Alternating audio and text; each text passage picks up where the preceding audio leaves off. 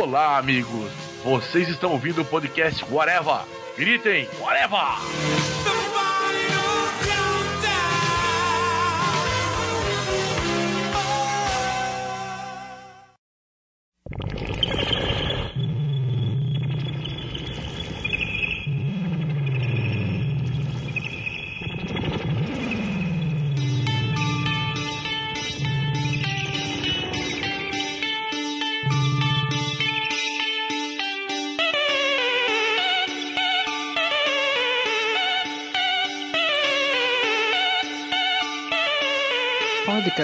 Começando, minha gente, e hoje vamos falar sobre o filme do Homem-Aranha de Volta ao Lar, que é esse segundo reboot do personagem nos cinemas, ainda pelas mãos da Sony, mas agora com uma mãozinha, uma moldação ali, um molde da Marvel Studios. Meu nome é Marcelo Soares e para falar sobre isso comigo aqui está o seu Thiago Moura. E esse é um filme de Peter Parker. O senhor Duende Amarelo. Oh, o Aranha voltou! Legal que ele faz torcida baixinho, que é pra não acordar o filho. Exatamente, gente, eu estou aqui, camuflado.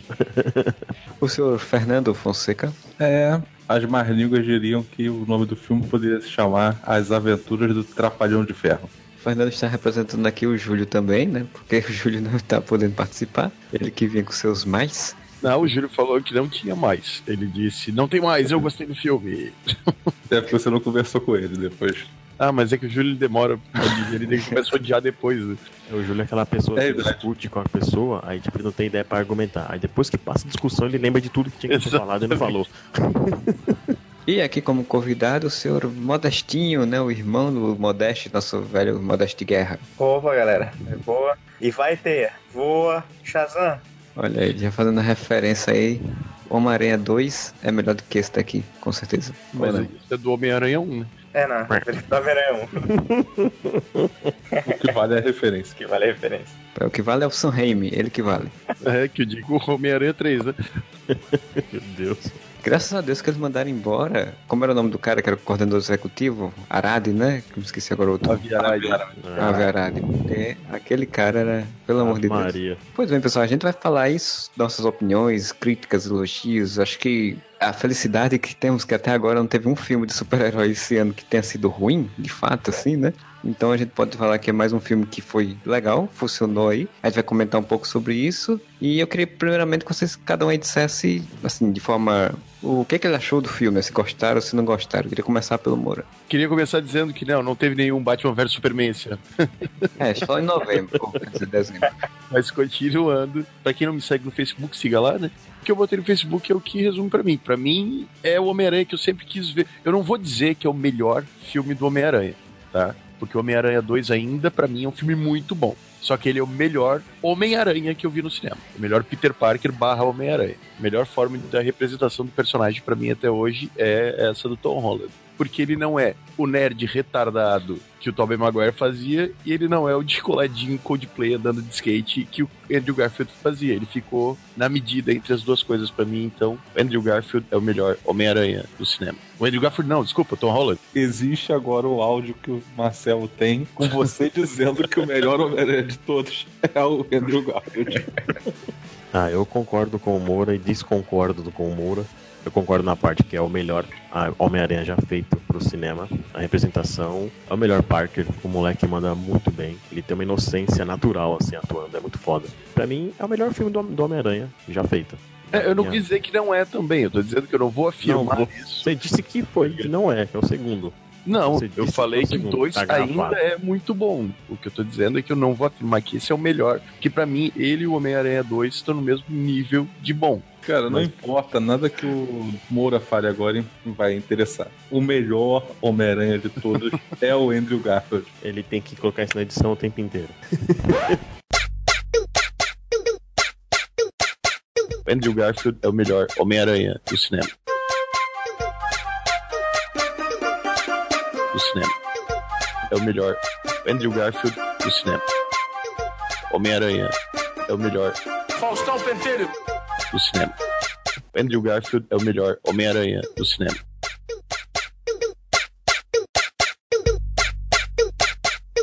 Conversei com um amigo meu e falou, cara, a cena do metrô com o Octopus é demais tal. Eu falei, mano, não se compara com as cenas que eu vi nesse filme. O que eu mais gostei, assim, não tem um slow motion nesse filme. Não existe slow motion nesse filme. Ele é normal, não precisa dar ênfase, porque tá ali, é fluido. Ah, pegou. Ha, ha. É, não tem slow motion porque não é o Sam Raimi que gosta de slow motion pra fazer a- a- o sentido de aranha, né? Nem sentido de aranha tem no filme. Eu gostei porque eu É. vi nesse filme coisas não repetidas. Eles não ficaram repetindo a mesma história do Homem-Aranha. Eu gostei do filme. Eu realmente gostei. Tem pontos que eu acho que ele foi melhor do que, do que em outros, do que os outros filmes que já tiveram. A personalidade do Peter ficou maneiro. Pode não ter 100% do melhor Peter de todos os tempos, mas assim, é, é muito melhor do que o Peter retardado. O Girafa Aranha eu tô desconsiderando, é, é só o Moura que é fã mesmo. Beleza, O Modeste acontece. não tá aqui hoje, né? Eu sou a vítima dos ataques do Fernando. Você, foi Você, promovido. você ganhou o prêmio de bullying da rodada. Então, assim, é, é bom. A parte do Peter é muito legal. Agora, o meu problema com o filme é a parte do Tony Stark. Aí a gente ainda pode discutir mais à frente, assim, toda aquela parte do, do Trapalhão de Ferro lá. Cara, ter a, uma voz falando com ele, aquilo me irritou, assim, tipo, me incomodou. Eu achei tão exagerado e tão desnecessário. Essa foi a parte que me matou, assim, no filme. Eu achei o filme bom, concordo com, com a maioria das opiniões que foram faladas aí anteriormente, né? Só que o Homem-Aranha é meu super-herói favorito, né? O primeiro filme que assisti no cinema foi o Homem-Aranha do Sam Raimi, 15 anos atrás. Ah, Não faça a gente se sentir velho. Alguns É, anos não, não, só segue, só segue. Na minha cabeça faz dois anos que isso aconteceu. E toda vez que aparece o Homem-Aranha, não somente no cinema, mas em qualquer mídia, sinto essa coisa nostálgica por ser meu herói- super-herói favorito e por ter todos esses acontecimentos que, que se relacionam a mim. Só que esse filme, por- o porquê eu acho que eu cresci, sei lá, eu não me identifiquei com o Peter Parker do filme. Não tô dizendo que ele não é fiel aos quadrinhos, né? Ele é fiel aos quadrinhos mais Ultimate, né, e tal identifiquei muito mais hoje em dia com o Homem-Aranha do Sam Raimi, Peter Parker do Sam Raimi, do que com o Peter Parker do Homecoming. Filme muito bom. Ele é um Homem-Aranha moderno, ele é um Homem-Aranha para essa geração, né? Só que ele não traz esse sentimento de nostalgia para as pessoas que assistiram ou que tem esse essa carga anterior com o Homem-Aranha. Apesar de ter todos os fatores dos quadrinhos que favoreçam a isso. É, eu curti bastante o filme, achei o filme bem divertido, né? Tem uma construção de Peter Parker, concordo com o Moura, é o melhor Peter Parker do cinema, tem uma construção muito boa do personagem. O problema dele, pra mim, é que ele é um filme Marvel Way. Então, como ele é um filme Marvel Way, ele tem uma superficialidade em certas coisas que me incomodam, que o filme do Sam Raimi não tinha porque era uma outra pegada. No geral, no Frigir dos Ovos, eu acho ele um filme ali pau a pau com Homem-Aranha 2. Acho o Homem-Aranha 2 melhor do que esse filme, mas é um filme pau a pau com Homem-Aranha 2 em termos de construção, de história, de desenvolvimento, de- desenvolve bem a história. E tem uns pormenores que a gente vai discutindo, mas né, no, no, no Frigir dos Ovos eu acho um filme bem redondinho, bem legal. Falar uma coisa só que eu, eu sei que o Moura vai ficar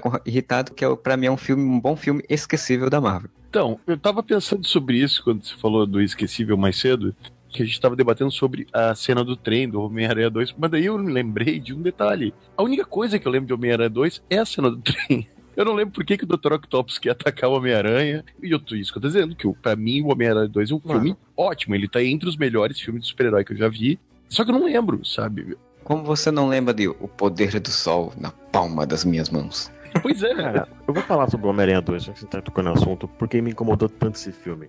Eu concordo com o Moura que a cena mais marcante do filme todo não é ele destruindo a máquina do Octopus, não é ele com a Mary Jane. É aquela cena ótima de ação dele com, no, no metrô, porradaria com o Octopus. É uma cena clássica, é uma cena de gibi aquilo. É muito bem feita. Mas não faz sentido. Quando ele perde os poderes, o Octopus joga um carro em cima dele. Mas daí volta os poderes. Poder de volta, já. Tudo bem, mas calma. Ele joga um carro em cima do cara pra procurar o Homem-Aranha. Ah, isso não faz o menor sentido, né? Tipo, não, mano, não. Jogo um carro em você, se você escapar, você vai achar Homem-Aranha pra mim. Não, calma aí, mente. não é assim que faz. Esse 2, ele ficou marcado porque o Homem-Aranha realmente ele briga mais, ele é mais porradeiro do que no primeiro filme contra o Duende. Então tem algumas cenas boas de ação nesse segundo filme, mas é só pra mim, tá? Eu não acho esse 2 melhor que esse que saiu agora. Eu, eu É, acho, eu acho é, que a o- cena Levanta a mão o que, que você falar. Vai. Eu acho que essa cena do Homem-Aranha 2, em específico, a do trem, e que foi, de certa forma, repetida no Homecoming, ela define o que, que é o Homem-Aranha, né? O, o personagem em si. Por isso que ela fica tanto na nossa cabeça, né? É ele colocando a proteção de terceiros em primeiro lugar, sempre, né? Por isso que o enredo do filme inteiro acaba ficando segundo plano. Primeira coisa que vem é sempre essa cena do trem, né? Na nossa cabeça. Eu acho uma bosta quando ele perde a máscara no trem, todo mundo vê a cara dele, as pessoas falam, não, bota a máscara nele de novo. Você não via ter um filme Concordo. da foto e postar no Orkut na mesma hora, né? Total. E aí, vamos lembrar que a gente tá falando de 2000 e pique, então era Orkut. né? O Flogão ia postar. CN. Eu acho que esse daí é um dos problemas desse filme novo. Eu, particularmente, senti falta de ter uma cena pra você lembrar. Que assim, a cena mais próxima de memorável que o filme tem é justamente a cena que é parecida, que é a cena do barco, mas a cena do barco ele tem um problema sério. Fato que você já tinha sido entregue antes. Cagada feita, cara. A gente Exato. cantou Então, essa pedra, né? Na, na É, quando a gente tá então, assim, aquela cena poderia ter um impacto, poderia ser a cena memorável do filme, mas pra mim não foi, porque como eu já sabia de tudo que ia acontecer nela antes, então eu já assisti ela assim, tipo, ah, legal, tô, tô vendo aqui, daqui a pouco vai aparecer Mas- o Homem de Ferro e vai resolver tudo, ó. Mas peraí, mas o erro não é do filme. Isso é Tudo erro da- de estratégia. Exatamente. Exatamente. O filme não é, o filme não errou por causa disso.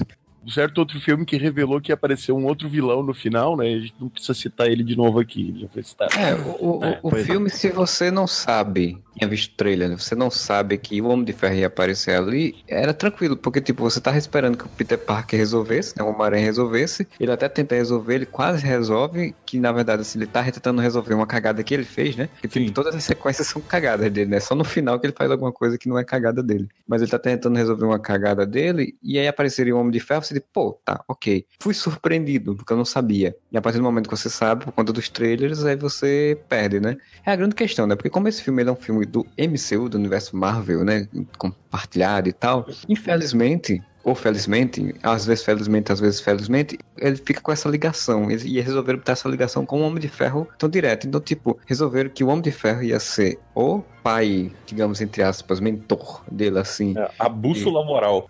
Eu discordo completamente, cara. Pra mim, o Tony ele não é a bússola moral do. Não, eu, eu acho que no final ele não se torna, não se torna, mas assim, era o que eles tentaram mostrar que o Tony tava tentando ser, Isso. e aí, tipo, por isso ele aparece algumas Ele- vezes. O meu medo é que a gente fosse ter a dupla dinâmica, Homem de Ferro e Homem-Aranha. Isso não aconteceu. É isso que era o meu maior medo, sabe? Que a gente fosse ficar vendo o Tony Stark resolvendo as coisas o tempo todo e o Homem-Aranha ajudando. Ou o Homem-Aranha precisando da ajuda dele em todas as situações. Pra mim, isso é felizmente, porque nos filmes do comparações de novo, né? Mas quando você tem o Homem-Aranha como o único herói de um universo, que é no caso de todos os outros filmes dele, você tem que colocar o Homem-Aranha como o grande super-herói. E pra mim, eu não vejo o Homem-Aranha como o grande super-herói no estilo Superman, cara que vai lá e, e vai, sei lá, mover um planeta pra salvar, sim, pra concordo. voar ao redor da Terra. Gosto do Homem-Aranha, o amigão da vizinhança, o cara que tá resolvendo o problema do bairro, o cara que tá prendendo o ladrão de bicicleta. O cara que tá informando a senhorinha onde fica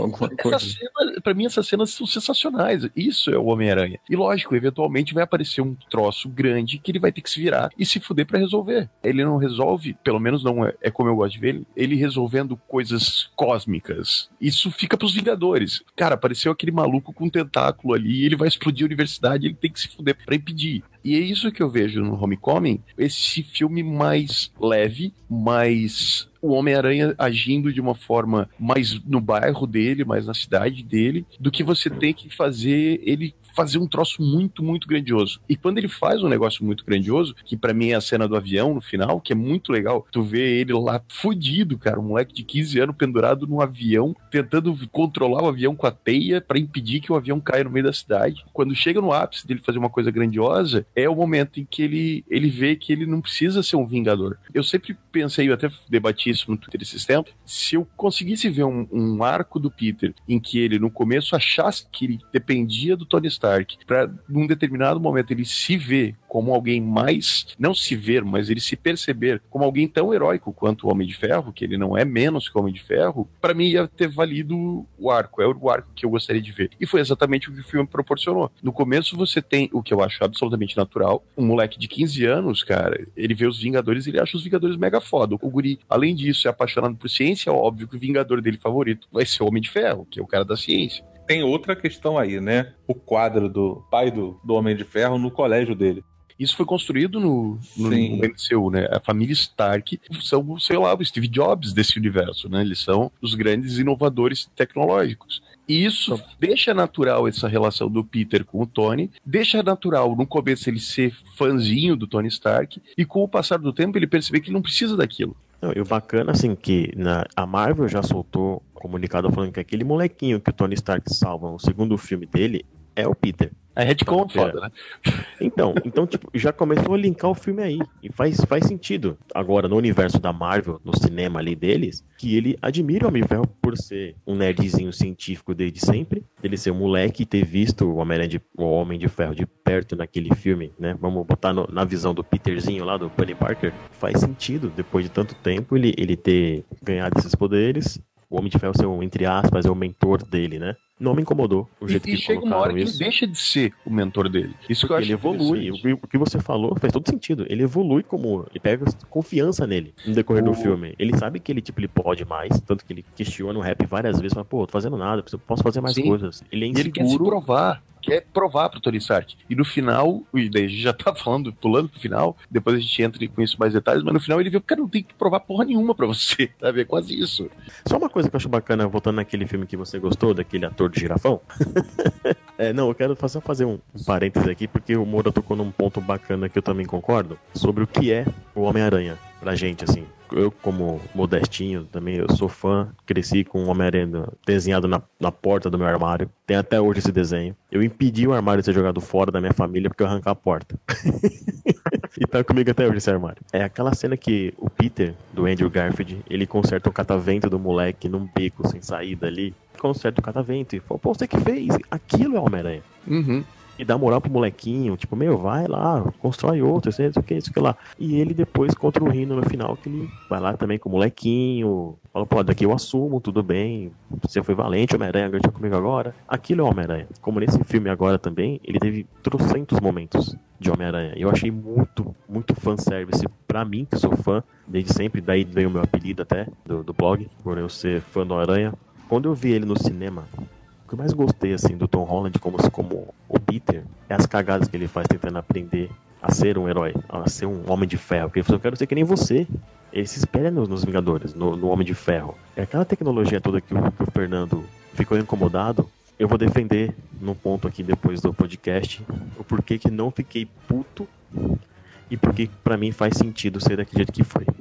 Só pra dar uma informação que depois o Kevin Feige ele desmentiu essa coisa do Homem-Aranha, do Homem de Ferro 2, de que seria o garotinho, mas já foi, né? Tipo, ele falou, já ficou na cabeça de todo mundo, vai ser o garotinho pra sempre agora o Peter Parker. Ah, mas não estraga nada você também. Se desmentindo toda hora também. E eu concordo que esse filme do Homem-Aranha, ele é muito Homem-Aranha do, tipo, até eu vi alguém falando do Steve Ditko, aquela coisa bem Homem-Aranha da vizinhança e tal e tudo. Isso pra mim consertou bem. Agora, a coisa que eu, que eu falei do Homem de Ferro é porque assim, primeira vez que ele aparece não como não dentro da armadura, pra mim aquilo me incomodou, porque quando o Hom- o Homem-Aranha caiu, eu, pensei, não, ele agora vai sair vai ficar tipo todo triste porque, enfim, ele não conseguiu resolver a questão. E aí vem o, o Homem de Ferro salva ele e ainda vem dar sermão no cara. Eu digo, porra, isso não precisava, isso podia ser pra depois. Sabe- já ia ter uma cena disso. Então, aquilo ali me incomodou, mas a segunda aparição dele não me incomoda e a última aparição também não me incomoda. Mas isso aí e o Rap Hogan aparecer direto, assim, ele tentando falar com ele, também me incomodou um pouco. Talvez tenha ficado exagerado, eu não achei, mas talvez tenha. Mas eu fico imaginando, cara, sabe, um estagiário numa empresa que tá louco pra entrar e você tem o carinha ali que vai te te chamar ou não, e tu fica ligando, ô, tudo bom? E aí, abriu aquela vaga, e não sei o quê. Foi mais ou menos isso que foi feito. Se foi exagerado, se não foi, eu não achei, mas pode ter sido exagerado para algumas pessoas. Exatamente porque a gente já tá. Isso é um fato. Eu, eu acho que boa parte do público já tá meio saturado de Homem de Ferro. Porque apesar do Robert Downey Jr. ser ótimo, você vê o Robert Downey Jr. sendo o Tony Stark o tempo todo, sabe? Meio que satura um pouco. Mas eu acho que aqui nesse filme, eu acho que funcionou pro que a história tava propondo. Mas, galera, assim, ó, olhando nesse universo, eu concordo com o Marcelo que, puta, apareceu, que lá, mas pra mim, o Downey Jr. não roubou o filme em momento algum. Essa cena que você falou que ele salvou o primeira, a primeira aparição da armadura dele, né? Que ele tá controlando remotamente lá da puta que pariu, lá da Índia, sei lá. Ele salva o Peter. Porra, vamos entrar na cabeça do Stark. Ele convocou o moleque no filme passado pra ir pra Alemanha. Inclusive, o vídeo, começando o vídeo das filmagens do ponto de vista dele, é muito foda, né, cara? Filmando tudo. Ah, que essa cena é sensacional. É um moleque de 15 anos pirando no. Tipo, mano, eu tô voando de avião, tô indo pra Alemanha, o que eu tô fazendo aqui? Mano, É, sensacional. Sem contar que ali, quando ele já começa assim, ele já pega exatamente é o público que ele quer pegar, que é adolescente hoje, né? Youtuber, vlogger, essas coisas. né? Tipo, Exato, é o formato. Ele tá colocando Peter. esse personagem em 2017. É óbvio, cara, que se você é um moleque de 15 anos com superpoderes e é convocado pra uma missão dos Vingadores, velho, tu vai ficar gravando, mesmo que tu mano. não vai publicar, mas tu vai ficar filmando tudo, cara. Que ele foi salvar o Peter no, no lago lá, que o, que o Abutre jogou na primeira cena que ele aparece e tal. Eu acho que na cabeça do Stark, ele falou, cara, esse moleque eu levei pra Alemanha pra brigar com o Capitão América. Daqui a pouco ele vai fazer merda. Eu vou ficar de olho nesse moleque, esse moleque tem um puta potencial. A primeira merda que deu, ele já tava por perto. Mesmo longe, né, remotamente falando, ele tava por perto ali. Deve ter colocado alguma coisa, algum, sei lá.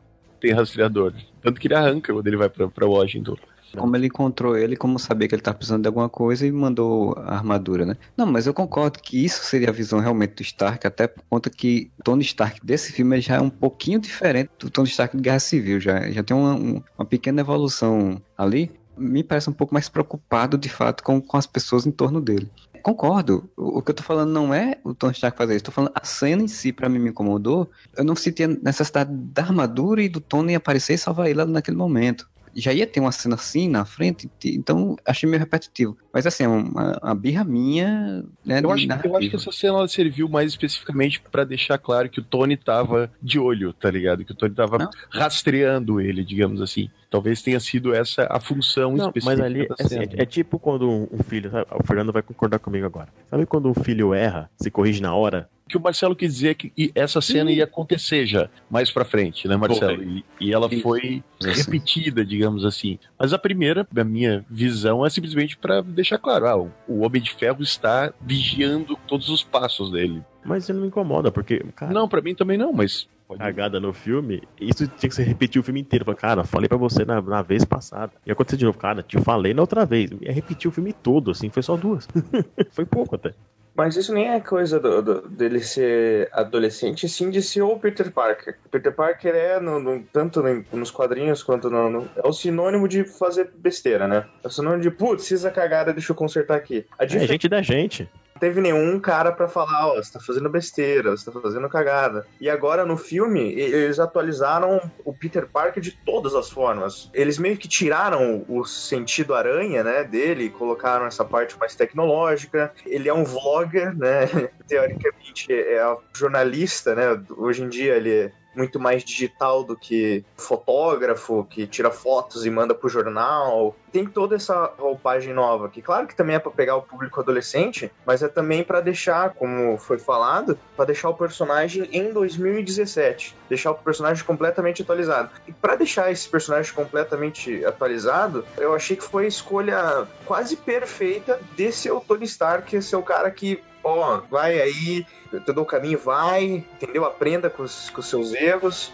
Tony Stark sendo, não a bússola moral, né? Mas o, o sensei. Supervisor de estágio. Isso meio que acontece, né? Porque ele, ele faz o estágio lá e daí tá, você quer ser um Vingador? A gente tem essa linha aqui preparada aqui pra você, a armadura nova aqui pra você, armadura não, né? Roupa nova aí pra você. Então aí que tem uma coletiva de imprensa aqui na frente. Ah, o cara já desistiu do estágio, sabe?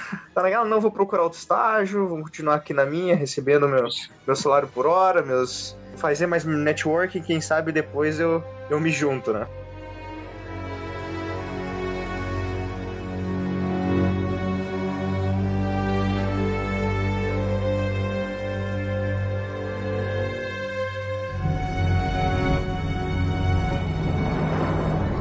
Claro que o Tony Stark é o maior pau no cu dessa porcaria desse universo. Cara, que sujeito babaca. Ele usa todo aquele discursinho hipócrita no filme inteiro, falar, não, olha só, você tá fazendo merda. Cara, vamos voltar ao que fez o Tony Stark. Pegou um moleque de 14 anos, levou pra uma guerra, porque foi uma guerra, e era contra um assassino conhecido, que era o, Soldado Invernal. Deu uma porra de uma armadura que tinha, inclusive, poder letal dentro dela, e depois fica, não, você não, não, olha só, eu não tô aqui não. Coisa Ah. que eu fui refletindo durante o filme, principalmente na cena final do que aparece o Tony Stark, por isso que eu até falei ainda agora, ele é um pouco diferente do que ele era em Guerra Civil, porque dá pra perceber que ele tá mais preocupado com as pessoas que ele tá utilizando e tá em torno. né? O, o Homem-Aranha, por exemplo, ele pegou o garoto e tal, porque viu que era uma possibilidade de vantagem, porque o garoto é- era bem diferente do que o normal, e o Soldado Invernal e todos os outros não conheciam, então podia ser uma vantagem, beleza. E aí depois toda a merda que aconteceu em Guerra Civil, e ele quase ser morto pelo Capitão América, todas as pessoas serem presas, vai salientar que o Pepper Potts tinha deixado ele também, e agora a gente vê que eles estão juntos de novo, então deve ter tido uma mudança de personalidade dele pra poder ela voltar com ele. Então ele tá mais preocupado, tanto que ele, na, na hora que ele tá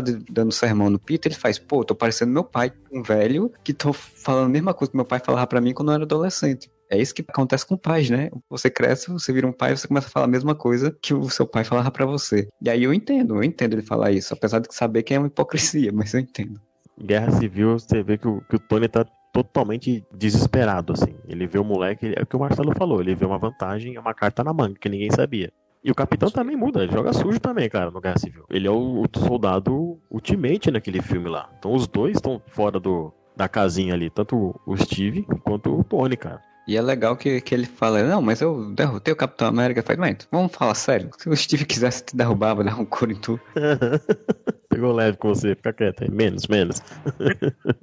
Inclusive a participação do, do capitão no filme é muito engraçado, né, cara? Ele dando lição de moral na molecada é muito engraçado, cara. Fiquei pensando isso quando tava passando o trailer, né? Ele fala da lição moral e o treinador logo depois. Olha, agora ele é um procurado internacional, um criminoso. É um criminoso de guerra agora? É legal porque tem continuidade, né, cara? Você lembra do que, que aconteceu no filme passado, porque pra ele ser um criminoso agora, né? A cronologia da Marvel é uma das grandes questões que estão falando agora por conta desse filme. Pelo menos em relação à Guerra Civil, parece que ele passa alguns meses depois, né? Uns 8, 6, 7, 8 meses depois. Não Tem sei se passa tudo isso, não. Porque aquele bicho lá tá enterrado lá na, na frente lá do, da torre do- dos Vingadores, né? No comecinho do filme. Mas ali é, ali é um flashback, né? Foi ali, foi logo depois da, do Vingadores 1. Aí depois ele fala, oito anos depois, começa o, o Homecoming. Passou um ano depois do, do Guerra Civil. Se o Peter Parker tinha 14 anos e agora ele tem 15, né? Então. Ele podia fazer aniversário um dia depois que acabou a Guerra Civil. Ai, puta que pariu. Vou se colocar tanto detalhe assim, né? Então, é porque tá tendo toda uma questão de discussão a- acerca da cronologia por conta desses flashbacks. De onde se encaixaria o universo cinematográfico da Marvel mas agora é- por conta disso. Mas eu vou falar que eu vi discussões sobre isso e eu acho essa discussão chata pra cacete. Nerd é nerd, É. né? Sim, porque assim, na verdade a discussão ela é maior porque as pessoas querem saber, tipo, em que ano que se passa. Cara, foda-se. Eu vi um vídeo dizendo que, do- acho que foi do Judão até, ele falando, olha, esse filme mostra que as coisas não acontecem no universo Marvel em tempo real pro nosso tempo. As Sim. coisas podem ser diferenci em tempos diferenciados. Claro que isso não importa porra nenhuma, e o cara até fala isso. Foda-se. É só a curiosidade da trivia, né, de saber as datas. É, Alô? na verdade são poucos filmes em que são mencionados o ano, né? Datas, é. O, o Homem de Ferro 3 é um deles. Tem o Vingadores também, né? Se passa em 2012, teoricamente. Fala ali que se passou oito anos, a gente estaria em Não, mas, 2020. mas o Vingadores fala 2012? Ele estreou em 2012, mas eu, então, ele não fala o ano. É. É porque o Homem de Ferro 3 tem o jornal lá, né? Que são, acho que, dois jornais que tem, que é o Capitão América, tem o jornal, que dá pra você saber o ano, e o Homem de Ferro 3 a mesma coisa. Aparece o jornal e você sabe qual é o ano. E aí, o Homem de Ferro 3, ele tem um flashback no início. Em 1999, começa o Homem de Ferro 3, e ele fala... A mulher diz, até que estão questionando, dizendo que, que ela teria tido um filho com o Tony Stark, ela disse que tem um filho de 13 anos. Cara, eu fico chocado que vocês lembram do Homem de Ferro 3 ainda. Eu já apaguei esse filme da minha memória faz um tempo.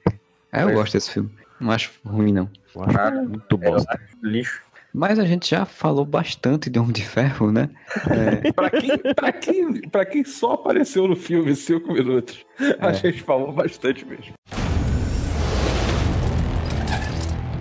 Pode convocar um exército de aranhas. Não, nerd, não. Conhece ele também?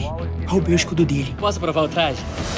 Que maneiro! Eu queria falar exatamente quem tá falando de mentor, essas coisas. Vamos começar bem do início do filme mesmo, porque a gente tem uma coisa muito interessante desse filme, que é bem diferente dos outros, é que a gente não tem o tio Ben morrendo. A gente não tem esse tio Ben morrendo, não tem ele sendo picado, e isso é muito jogado no filme, assim, né? Em referências. Na verdade, você não tem nem o tio Ben mencionado diretamente, né? O Uncle Ben não, não, não Mas- aparece. Vamos combinar que não precisa, né, cara? Todo mundo sabe que o tio do Homem-Aranha morre, né? A- pessoa pode não saber o nome do cara, mas sabe que o Homem-Aranha se torna Homem-Aranha porque o tio dele morre e que ele foi picado por uma aranha. Isso todo mundo sabe nos filmes, né? Já tá aí mais de uma década mostrando isso. Eu concordo que mostrar o tio Ben sendo morto mostrar ele sendo picado não necessita. Mas eu, eu senti falta de. Porque assim, fica parecendo que o tio Ben não existe depois que morreu na vida deles. Porque no Guerra Civil ele fala: Ah, eu comecei a fazer isso porque alguém próximo de mim morreu ou aconteceu uma coisa e tal. E aí o Tony Stark corta ele e não deixa ele continuar. Dessa vez de novo, ele fica falando pelo que a May passou e aí não- também não diz o que aconteceu. O que eu senti é que, tipo, eles ficaram traumatizados porque teve duas versões da morte, três versões, né? Porque o Aranha 3 também repete a morte do tio Ben. E aí eles quiseram não mostrar isso e não quiseram nem citar. E eu achei, senti falta, porque é um fator emocional que, principalmente quando tá ele e a May, poderia ter tido uma citação, ó, nem que fosse a tem uma cena lá que eu achei muito, é muito interessante do filme, que é quando ele perde o estágio, né, do, do Tony Stark, e vai contar pra May, e aí ele fica, chora e diz, ah, pô, meio como se ele tivesse fracassado e tal, e ela consola ele. Ali eu senti falta, ali ele poderia dizer, olha, não, mas eu, e com certeza seu tio, se estivesse vivo, estaríamos orgulhosos de você. E pronto, você botava que tem essa relação emocional, sai um pouco da superficialidade que a Marvel adora fazer, e pra mim funcionava, não precisava ficar batendo de fato e tal, mas pra mim funcionava. Eu, Mas eu acho que fica cansativo, cara, fazer essa chantagem emocional em todo o filme do Homem-Aranha, tá ligado? Eu Mas, acho porra, uma citação... Foi muito sutil.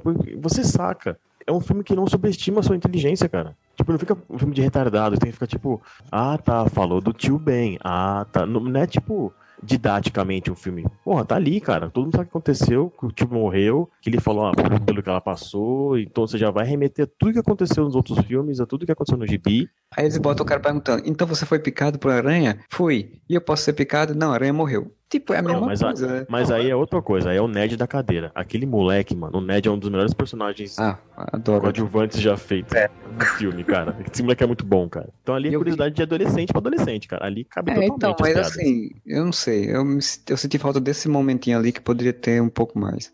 Sobre essa questão das, das sutilezas, eu acho que a morte do, do tio Ben, ela é muito bem refletida no personagem da tia May. Você consegue conhecer mais esse personagem. Por exemplo, o Peter Parker chega pra comprar um pão na padaria e o cara da loja pergunta: Ah, como é que tá tua tia? Isso é outra coisa que me incomodou, não porque ficou exagerado, mas porque, tudo bem, ela, ele tem uma tia gostosa. Eu entendo, todo mundo vai ficar zoando ele, ele vai ficar com raiva porque tem uma tia gostosa, mas duas vezes no filme mostrar isso, A questão da tia May, da- da- dela ser gostosa, dela ser uma, uma mulher bonita, mas e sim dela não saber lidar a, essas, a esse mundo dela tá solteira agora, sabe? Dela ser uma viúva. Eles vão no restaurante, acho que tailandês, né? E o cara serve um prato de cortesia, manda uma piscadinha. E ela não sabe o que fazer, sabe? Ela fica, putz, cara, será mesmo que ele tava me dando mole? Será que ele tá, tava dando em cima? A morte do, do tio Ben, ela, se, ela reflete diretamente na, na esposa dele, né? E eu acho que Mas- no Peter também, Modestinho, porque uma galera falou, porra, mano, aí não tem o tio Ben, ele tá aprendendo com o, o Tony Stark, que com grandes poderes vem grandes responsabilidades. Não, cara, ele falou isso pro Homem de Ferro em Guerra Civil. Ele disse, cara, se acontece uma coisa ruim e eu não impeço, tendo os poderes que eu tenho, a culpa é minha. Isso quer dizer, com grandes poderes vem grandes responsabilidades. Ele já aprendeu isso. Ele já se sente responsável. Por isso que ele fica tentando ajudar todo mundo o tempo todo. O que ele aprendeu nesse filme é maturidade, a ser um super-herói. Ele que ter aprendeu paciência. e ter paciência, mas a responsabilidade, o lance de tipo, eu sou responsável por ajudar as pessoas porque eu tenho, eu posso fazer isso, ele já aprendeu. É como se a gente tivesse. É como se tivesse um prólogo desse filme que o tio Ben morreu. A gente não precisa ficar revisitando. Concordo com o Marcelo que na cena em que ela fala, que ele fala, ah, por tudo que ela passou, ele podia ter dito, por tudo que ela passou desde a morte do tio Ben. Pronto, sabe? Você citava É, ali sim, exato. É esse um- detalhezinho. uma frase a mais, eu concordo que, que ia ajudar bastante. Fazia o pessoal não reclamar da ausência de Tio Ben. Mas não ficar batendo na tecla Tio Ben de novo, puta que pariu, que coisa boa. Porque foram cinco filmes batendo em tecla de Tio Ben, cara. Filmes que você viu a morte do tio Ben, né? Te chama de burro três filmes, cara. Já não aguento mais. eles tiveram que fazer retcon da morte do Tio Ben pra botar o Homem-Aranha matando o Tio Ben pra continuar sendo pessoal o bagulho. Olha, mas tem três heróis que não precisam mais contar a origem, pelo amor de Deus. Batman, Super-Homem e Batman. Homem-Aranha. E Homem-Aranha acabou, chega, gente, chega, não precisa mais contar a origem. Segue o, segue o barco, mano, segue o barco. O ponto positivo disso, né, de você deixar o tio Ben de lado, é porque, por exemplo, uma coisa que eu vi, acho que foi o próprio Duende ganhando nas discussões fora do podcast, falando é que tirou essa lógica do Homem-Aranha depressivo, meu emo, meu chorão, porque perdeu o tio não. Ben, né? Sabe quando eu falei mais cedo aqui no podcast que é um filme leve, como o Homem-Aranha merece? Porque eu não aguento mais ver filme do Homem-Aranha que é um dramalhão. Lógico, dá pra ver que ele, e a May, eles são uma família que estão se reconstruindo, apesar disso não ficar explícito, não precisa ficar falando, nossa, estamos muito fodidos desde a morte do Ben. Não, estão se reconstruindo. Até em termos de proximidade, né? Como acho que o Modestin falou. Eles moram na mesma casa, ele chega e sai, ela chega e sai e eles não devem conversar, ter uma relação assim tão próxima quanto deveriam por conta disso. Tu vê que ela tá se adaptando a uma nova vida. Os dois estão se entendendo como uma família, mas isso não é levado pra um drama. Precisa ter uma cena do Peter chegar em casa e tá meio chorando, agarrado numa foto do tio Ben. Sabe? As contas pra pagar, em cima da mesa As contas pra- vencida, Nossa, olha só. drama. O fato da, da tia May ser uma mulher de ah, liberando os 50 anos faz muito mais sentido pra mim do que o Peter Parker ter uma tia que tem 95 anos, cara. E Quantos anos tinha a mãe do Peter, então? Uma das coisas que eu acho que reclamaram, e eu acho interessante, é que não tem essa coisa toda do, do dinheiro, né? Essa angústia do dinheiro que tinha também nos outros filmes. Eles são aquela, aquele pessoal que tá passando perrengue. Eles moram num apartamento meio fudido, num bairro meio zoado. Mas não fica aquele drama, oh meu Deus, ele não tem grana pra pagar as contas. Ele é um filme leve. Comparando com outras coisas, além disso, vamos botar nos dois filmes que a gente viu do Homem-Aranha. Cara, a Mary Jane é um porre, né? Convenhamos lá no. no, no Ah, sim. É, até porque eles queriam botar ela como uma a mulher em perigo, né? Então ela tem que ser aquela coisa dramática, exagerada. Qualquer coisa menos a Mary Jane. Tanto a Mary Jane quanto a Gwen Stacy, né, as duas que já foram namoradas do Peter no cinema, tinha aquele drama do grande amor impossível. Eu te amo, mas não posso ficar com você, pois eu sou o Homem-Aranha, e aquele negócio, e se estendeu por três filmes, aquele grande amor, e bababá, e da Gwen Stacy, mesma coisa e tal. Nesse, assim, ó, cara, é como é um adolescente. Ele tem um crush de escola, cara. Tem uma mina que é a menina gatinha do colégio, que ele é afim. Mas ele não fica, meu, eu amo a Liz e o nosso amor é impossível por causa disso. Não, cara, é muito adolescente real. Ele não ama a menina, ele quer pegar a menina. Pô, Exatamente. porra, essa menina é da hora, né, cara? Ele tem bem aquele, aquele crushzinho de 15 anos que é, pô, mas ela é tão linda e ela é tão legal. Nossa, ela é a menina perfeita. Sabe, tipo, é aquele negócio de adolescente mesmo. Que enquanto lá do- dos outros filmes, né, era aquele negócio de o grande amor da vida. A trilogia original do Sam Raimi começa falando: esse é um filme sobre uma garota. Tudo é sobre a Mary Jane, no outro é tudo é sobre a Gwen Stacy. E aqui não, a Liz é só a gatinha que ele quer pegar. Tanto que ela sai e toca a ficha. Ele não tem drama porque ela vai embora. Essa parte desse crush lá com a Liz é engraçado porque você vê, você entende. O Peter desse filme, ele é um loser nesse sentido com ela por culpa dele, na verdade. O que que era o Peter lá clássico, o que foi criado pelo Stan Lee e o Steve Ditko? Ah, porra, ele não vai se aproximar lá porque pô, ele tava no universo à parte. Que o universo dominante no quadrinho original era o dos jogadores de futebol americano e tal, aquele grupo do Flash. Então é óbvio que ele era um fudido. Cara, ele era um cara da ciência, magrelo e tal. Nesse não, ele tá no colégio, o grupo que ele tá inserido vai pro Olimpíada de Matemática. Olimpíada de Matemática. Caraca, e a garota é super fã da Olimpíada de Matemática e acha ele principal personagem da Olimpíada. É muito adolescente. Você pega, tipo, ele só não ficou com ela, já que ele tinha um crush, porque ele nunca parou e falou assim: porra, por que eu não chamo ela pra sair? A gente era na escola assim, a gente, a Sim, gente, não, a isso é gente um passava por isso. Sem contar que, assim, ela não é, tipo, a menina mais linda da escola que todo mundo quer pegar. Ela é uma menina bonita, ali do grupo próximo onde ele convive, só que ele não tem coragem de, de chamar ela pra sair. Eles não caíram no estereótipo de colocar ela como a cheerleader, o Flash como jogador de futebol americano, loiro de olho azul, o Peter como o cara que é jogado na lata do lixo. Ele não é um nerd que era a visão dos nerds ali no início dos anos 2000, que é o nerd da vingança dos nerds. Que é o nerd preso dentro do armário. Que puxa uma cueca e, Só corre. e mete a cara na, na, na privada. Perde um ônibus, perde e todo mundo fica rindo dele. Ele é o nerd de hoje em dia, que ser nerd é normal. Não é mais uma coisa, nossa, que desprezível que você é nerd. E que as pessoas hoje em dia assistem Big Bang Theory e acham sensacional. Essa é a realidade. Então, por isso que eu achei tão legal eles colocarem todos os personagens numa mesma casta da escola, digamos assim. E eu gostei muito que a relação com a Liz foi muito bem construída. É isso que a gente falou, né? De que ela já tinha interesse nele, né? Ele só não conseguia porque ela não chamava ela. Ela não era um personagem também boba, bestalhada, era um personagem inteligente, um personagem sagaz. E ela não era garota em perigo, né? Que tipo, foi uma das grandes coisas. Porque, tipo, Ah, o primeiro filme do Homem-Aranha em que, no final, ele não tá tentando salvar a garota em perigo. Em todos. No segundo filme também, ele salva a Mary Jane e salva a Tia May, que bate no todo Octopus. Ah, vá cagar, esse filme é ruim, mano. No terceiro ele salva a Gwen Stacy, a Mary Jane, né? E nos dois do espetacular Homem-Aranha, ele salva Gwen Stacy duas vezes. No segundo ele falha miseravelmente. Ele falha um pouquinho, né? E tem referências bastante nesse filme, hein? De todos os que passaram. Inclusive da cena que ele salva a Liz no elevador. É uma homenagenzinha, a homenagem da cena do beijo, que a Karen fala, beija ela. Ele não beija a menina no filme, cara. Isso é muito Não, é, legal. fan- Botaram no trailer e aí não botaram no filme, eu acho que foi uma decisão inteligente. é aquela decepção adolescente, cara. É uma decisão que. Não sei se é uma decisão racional da Marvel, se isso foi decidido, ou se foi só coincidência. Mas fora Homem de Ferro 1, salvo engano, não tem dama em perigo nos filmes da Marvel. Não tem o sequestro da mocinha no ato final. A Homem de Thor. Ferro 3 tem, mas ele muda no finalzinho, assim. Tem, contrário, porque no final é ela que salva ele, né? É, no final ela ganha poderes e salva ele. E, e Thor, né? Thor também. Ah, é, a Thor tem a Jane Foster, é verdade. Hulk também, né? Hulk acho que tem também. Ah, não. Hulk ele tá enfrentando Abominável. Os dois primeiros Thor são um caso à parte, uma curva fora da Marvel. E tem Jane Foster, um dama em perigo, verdade, mocinha em perigo.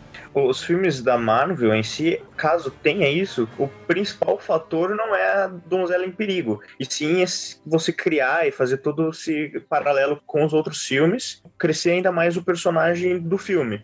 Homem-Aranha, ele tem esse fator, né? Porque nos quadrinhos ele tem inúmeras namoradas e todas elas têm esse fator de perigo. Porque afinal de contas ele tem aquele dilema que se os vilões descobrirem que ele é o Peter Parker, vão atacar a família e vão deixar ele em perigo. Todas as situações que envolvem mulher nos quadrinhos é a donzela em perigo, no caso do Homem-Aranha. Mas nesse filme ele dá aquela faísca, mas não engatilha, sabe?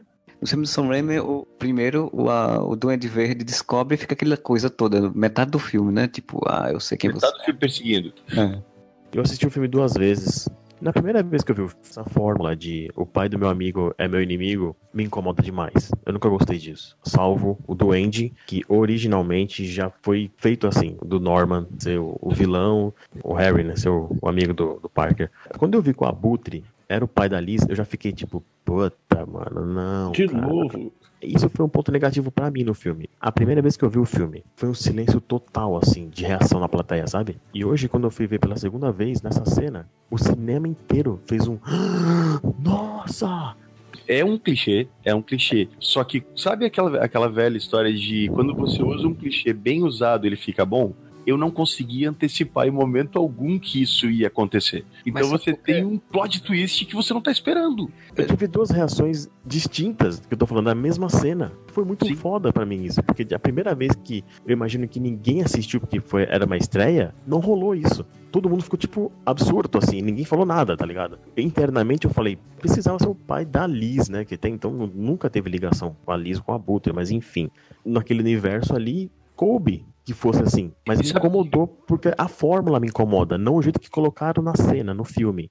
Tão surpreso que não me incomodou. Isso que eu, que eu fiquei de cara, assim. É a questão das, das sutilezas que a gente tá falando. Ele cita no início, ah, eu tenho família, tenho mulher e tenho filha. Eu preciso desse dinheiro. O pessoal tira ele do trabalho dele lá no início do filme. Depois, o cara que vai chantagear ele diz: Você gostaria que a sua mulher soubesse? Aí ele não cita a filha dele. Pra gente esquecer que ele tinha uma filha. Assim, tipo, ah, falou isso no início do filme, a gente já esqueceu que ele pudesse ter uma filha. Você lembra que ele tem uma mulher. Quando viesse o plot twist, você se assustasse. Eu mesmo também, eu não, não, não previ. E quando vi que era o pai, eu digo, porra. Porque assim, eu achei que ia ser uma cena bem comédia, né? Tipo, ele chegando, pegando a Liz e aquela coisa tal, e levar ela pra o baile, e aí no baile ele vê que tem uma coisa da Buta e ia ter que ficar com ela ou- ou ir embora pra salvar, né? Aproveitaram isso pra criar esse plot twist, pra criar uma tensão que foi uma das cenas mais legais do filme também. Exatamente o que eu ia dizer. Pra mim, as cenas mais memoráveis do filme exatamente não são as de ação. A conversa deles na cozinha e depois no carro é muito tensa, cara. Tu fica tenso, realmente, porque tu não sabe o que, que vai acontecer, tu não sabe qual vai ser o, o Ao final daquilo, tempo- e não ficou caricata. Né, e como a gente tá acostumado com os filmes do Homem-Aranha com aquela coisa exagerada, a gente fica pensando, porra, agora ele vai segurar o menino, vai fazer alguma coisa porque ele é o vilão, né? Entrar um botão do carro, vai sair o uniforme nele, né? Eles vão começar a lutar no, no carro, assim. E não, cara, a cena só é tensa e muito bem dirigida. E Michael Keaton dando um show de atuação que, Porra, cara, o Michael Keaton voltou pra provar que é um ator foda, né? Não, o bicho, na hora que ela vai falando as informações, ele vai mudando a expressão do rosto para uma expressão maligna e aí dá luz verde, né, na cara dele, assim. Porra, muito legal aquela cena. Quando ela começa a falar as coisas de as- no cinema, o pessoal começou a perceber que ele tava anotando, tu escutava as pessoas do cinema falando: cala a boca, cala a boca.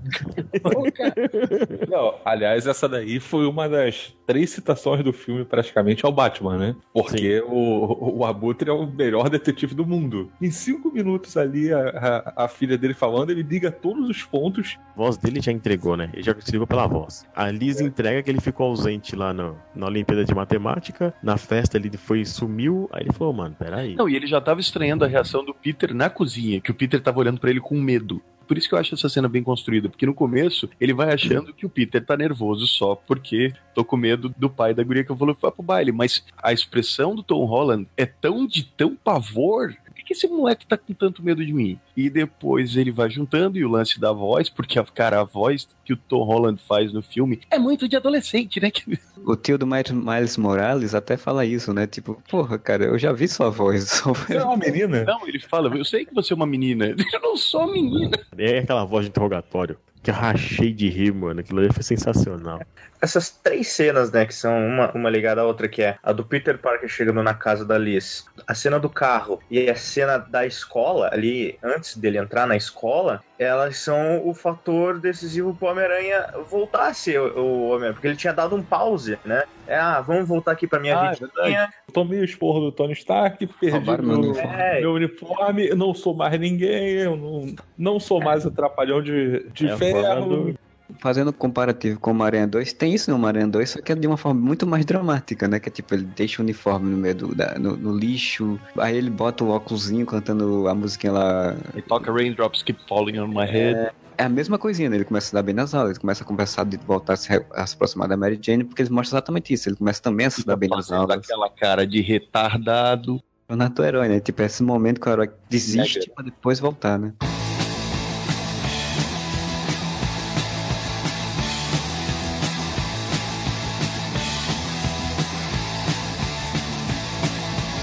Alguém discorda que o Abutre foi um vilão muito bom? O melhor, eu acho, até da Marvel, assim. Pra mim é um dos mais bem construídos, né? O núcleo do, do Abutre é muito bom. Ali. assim, é, Os dois Shockers. tem, Porra, a, a morte do primeiro Shocker é muito boa. Gravitacional? Não, é aquela ali. Putz, Não, foi e eu mal. gostei muito dos caras ter colocado o Mendel, o Mendel Storm, né? Que é o, que é o consertador, criando os Sim. apetrechos do Abutre, tendo o Shocker ali, também é um, é um núcleo de vilão muito série B da Marvel ali, tirando o Abutre, né? Que agora já tá no outro patamar. Mas eles colocaram esse time de vilões assim, juntos, interagindo como uma gangue, né, cara? Ficou muito bom, bicho. A gangue e o Abutre, eles combinam com o Homem-Aranha. Porque se for ver todo histórico, todo vilão é o cara ultra foda do espaço, que quer dominar o mundo. Esse daí não. Esse daí mexeram no vespeiro e daí ativou. Os caras estavam fazendo o trabalho honesto deles ali. Chegou uma organização que era parceira com o Tony Stark. De novo, o Tony Stark sendo responsável pela criação de vilões dentro do universo. Puta, Cara, mata o Tony Stark e vai acabar metade dos vilões da Marvel. É muito legal que tem essa fala, né? Tipo, acho que é o, o consertador aí, o, o cara que fala, né? Não, de novo eles fazem a bagunça e agora eles vão lucrar com a bagunça também? Sim, mas é isso que Sim. fala- é isso que é interessante, porque voltando ao Tony Stark, a gente não adianta, a gente tá falando de universo, a gente tem que falar de, de tudo, né? Uma coisa que eu acho muito legal é a evolução que todos os personagens têm dentro desse universo, né? De 2008 até agora. E ao mesmo tempo, as. Vou usar palavras difíceis.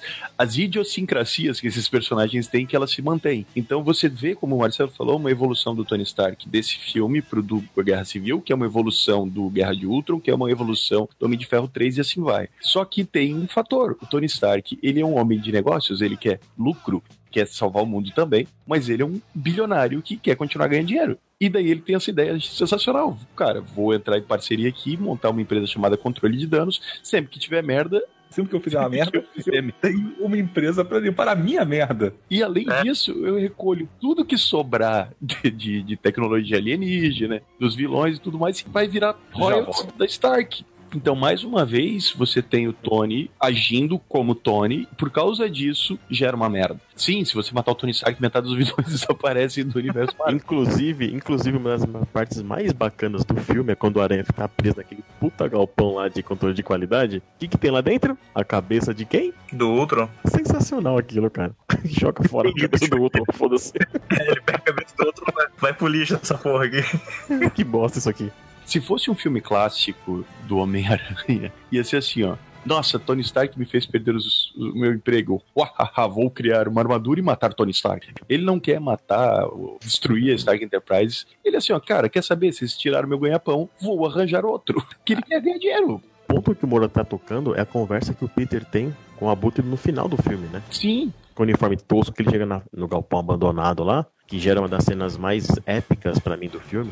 É referência do quadrinho também, né? Que tem uma capa. Aquela com a- capa, é, aquela, aquela capa é, é uma das melhores histórias do Aranha, inclusive, pra mim. E é o que o Abutre fala, né? Ele vira assim, tipo, puta, Peter, sério, meu? Citando galera da alta sociedade que tudo que cai da mesa, o que é que a gente sobra pra gente e tal. tipo, E ele, migalhas, ele e ele é um abutre, faz puta Acho que discurso fica foda, meu. Quando desde que anunciaram ele, anunciaram que ele tinha essa ligação com limpeza de coisa, eu disse, porra, melhor motivo que criaram para o nome de um personagem, né? Tipo- Sensacional. Ele, ele pega os restos, ele pega os restos das batalhas, ele pega os restos do que o controle de danos recolhe.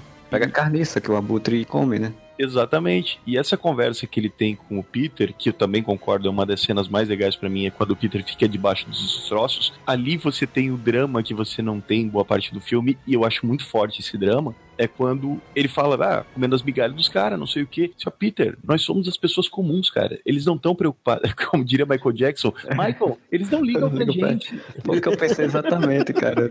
E ele é o Michael Keaton, e eu porra, é o Michael falando Quando ele falou isso, eu fiquei muito imaginando que eu pensava, they don't, they don't really care about us. É tanto isso de fazer a coisa porque ele precisa fazer, não, não é porque ele é vilão, que ele dá uma oportunidade pro Peter não, não ir atrás dele. Quando o Peter vai lá, ele diz, ó, cara, pelo amor de Deus, eu tô deixando você vivo, não vem se meter nisso, não sei o que. Ele tenta fazer com que o cara não lute com ele. Sim, ele fala no carro, né? Cara, eu vou te dar uma chance. Olha só, toca a tua vida, faz a minha filha se divertir, mas não muito. E ele não é um vilão psicopata, hahaha, quero dominar o mundo, sabe? Quero o cubo cósmico para dominar o mundo. Ele só quer comprar um pão. Ele quer pagar os boletos. Basicamente, ele quer pagar a hipoteca. Não, e é legal você conversar no carro que ele fala pro Peter, né? Família é tudo. Sim, Não se mete na minha frente que eu vou te matar por causa. da minha família. Não atrapalha minha família, meu ganha-pão é esse. Se entrar no meio, eu vou te matar por esse motivo. Só por isso. Não é porque eu te odeio. E outra coisa interessante é que, não sei se vocês lembram que quando saiu o trailer a gente criticou muito o fato do Abutre descobrir a identidade do Aranha, isso tá contado no trailer, ele falar, ah, eu vou matar todos que você ama. Primeira coisa que tu pensa vendo um trailer desse é que tu vai ter uma sequência do Abutre perseguindo Tia May, o Ned, Uhum. a Liz, porque até então você não sabia que a Liz era filha dele.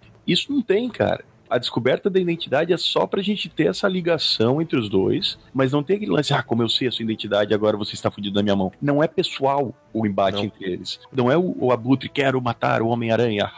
Como ele fala, né? Puta, tamo aí há oito anos fazendo isso. Ficamos debaixo do radar, a FBI não descobriu, Shield não descobriu, o Homem de Ferro não descobriu, Vingadores não descobriu. Exatamente. Porra, vai vir esse filho da puta aí, do nada, incomodar, velho, mata, se aparecer, mata. E o que eu queria falar da conversa dos dois antes do, né, na cena que o Peter vai com o uniforme tosco atrás dele, é que depois que ele fala, ah, eles não ligam pra gente, Michael, e tal, o Peter aprende uma lição disso, cara. Porque ele fala, cara, a gente é comum, a gente não é que nem esses caras, não é um bilionário de armadura. A gente não vai voar tão alto, né? Fica no chão.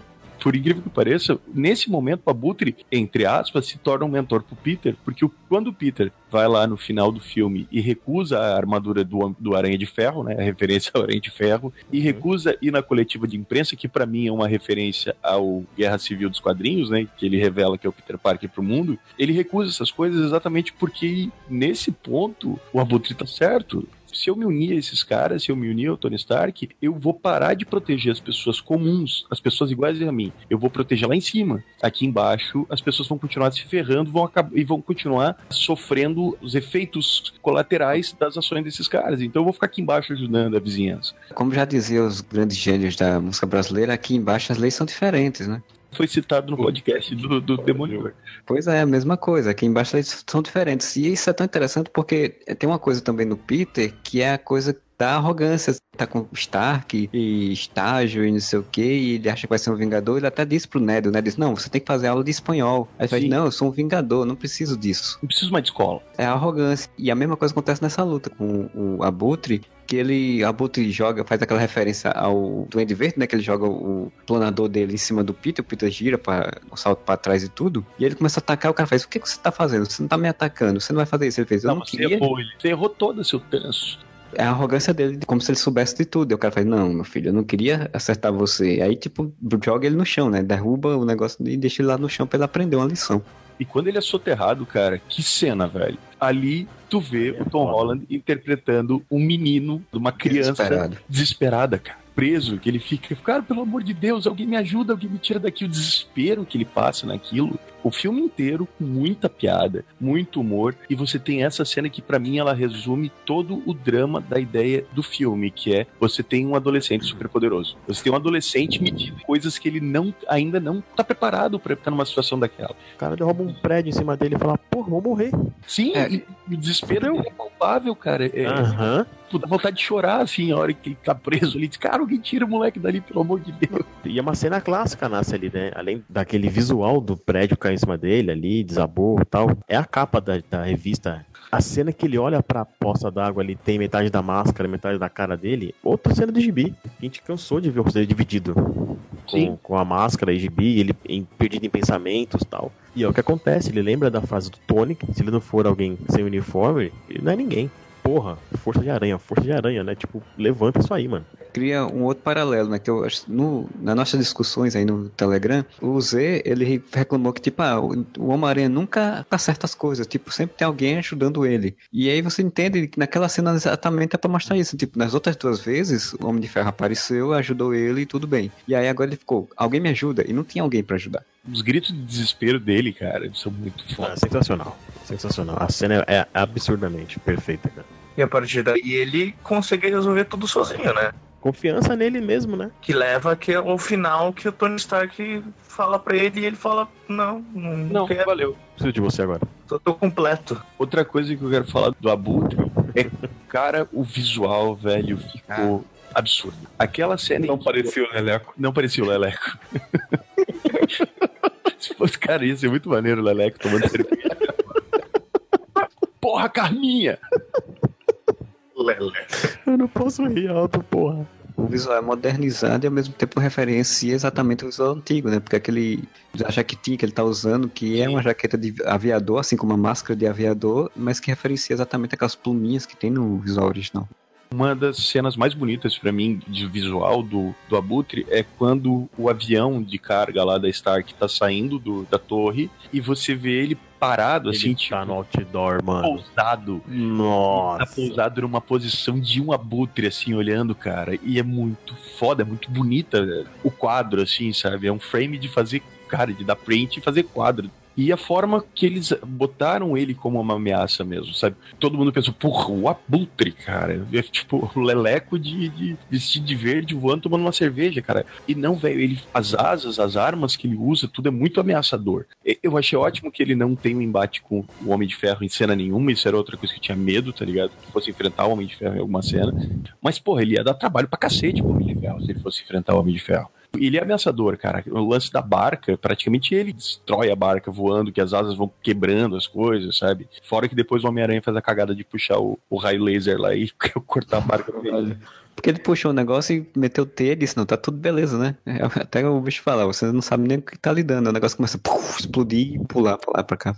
No gibis, ele é um pé de chinelo, né, cara? Dá É. um tapa nele em duas páginas. Assim. Ele sempre É. foi um, um vilão. C.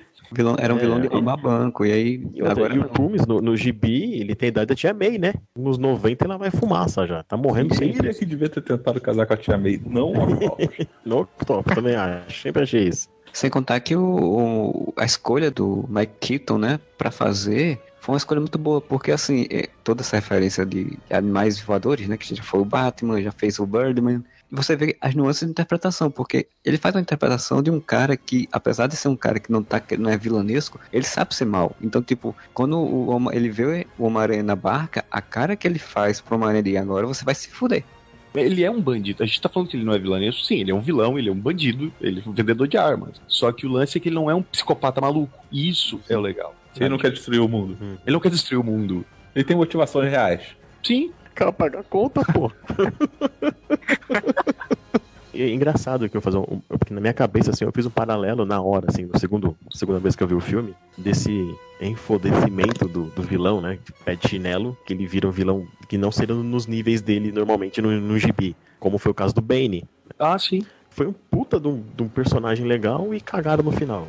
Isso é uma coisa que a gente sempre reclamou dos filmes da Marvel, que o, o- o ponto fraco sempre é o vilão, né, cara? Se eu for apontar alguns vilões que têm uma motivação, é o Loki, que, porra, quer ser rei, né? Igual o Simba. O Zemo, que por mais que não seja muito aprofundado no filme, o Zemo tem uma motivação bem específica. Esses filha da puta desses Vingadores estão fudendo o mundo, eu vou fuder com os Vingadores, eu vou acabar, vou separar os Vingadores, Provar que o Homem de Ferro é um babaca. E eu só quero dizer que eu discordo com o Duende. O, homem, o Capitão América não é o Capitão América Ultimate em Guerra Civil, tá?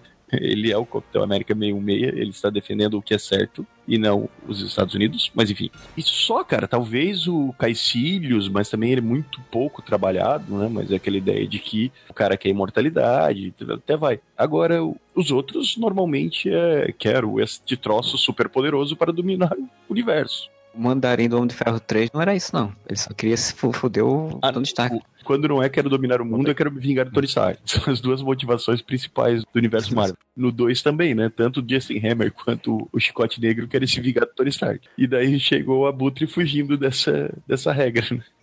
A gangue dele é tão baixa renda, mas tão baixa renda, que operou oito anos sem ninguém reparar que eles existiam. Ô, Fernando, só fazer uma comparação. Você mora no Rio de Janeiro, meu irmão. Como é que é o contrabando e tráfico de armas aí e ninguém nunca vai preso? O sistema de controle do tráfego aéreo nunca pegava ele também, né, cara? Porque ele voava pra lá e pra cá. Abaixo. O pessoal pensa que é drone. Eles acham que é o Tony Stark fazendo merda. É o Tony Stark. Ah, essa merda aqui é o Tony Stark. Mas, mas fizeram o bagulho do drone, né, no filme. Eu não, eu não entendi aqu- aquilo, eu fiquei sem entender se a tal tecnologia de alta, alta não sei o que, que ele tanto cita lá várias vezes, se era esse drone ou- Não, ou foi aquela se- proteção a vácuo. Que ele É, no- no- era isso, né? O drone, ele só rouba o sinal do avião, controlando ali pelo, pelo rap, né? Pra aparecer, pra eles continuarem Continua vendo do os avião e o avião é desviado. Essa vedação a vácuo aí com a armadura foi uma coisa muito bonita também de se ver. O design de produção é muito bom. Tem uma referência do, do Abutre, né? Pra primeira cena que ele pega o Homem-Aranha e leva pro céu.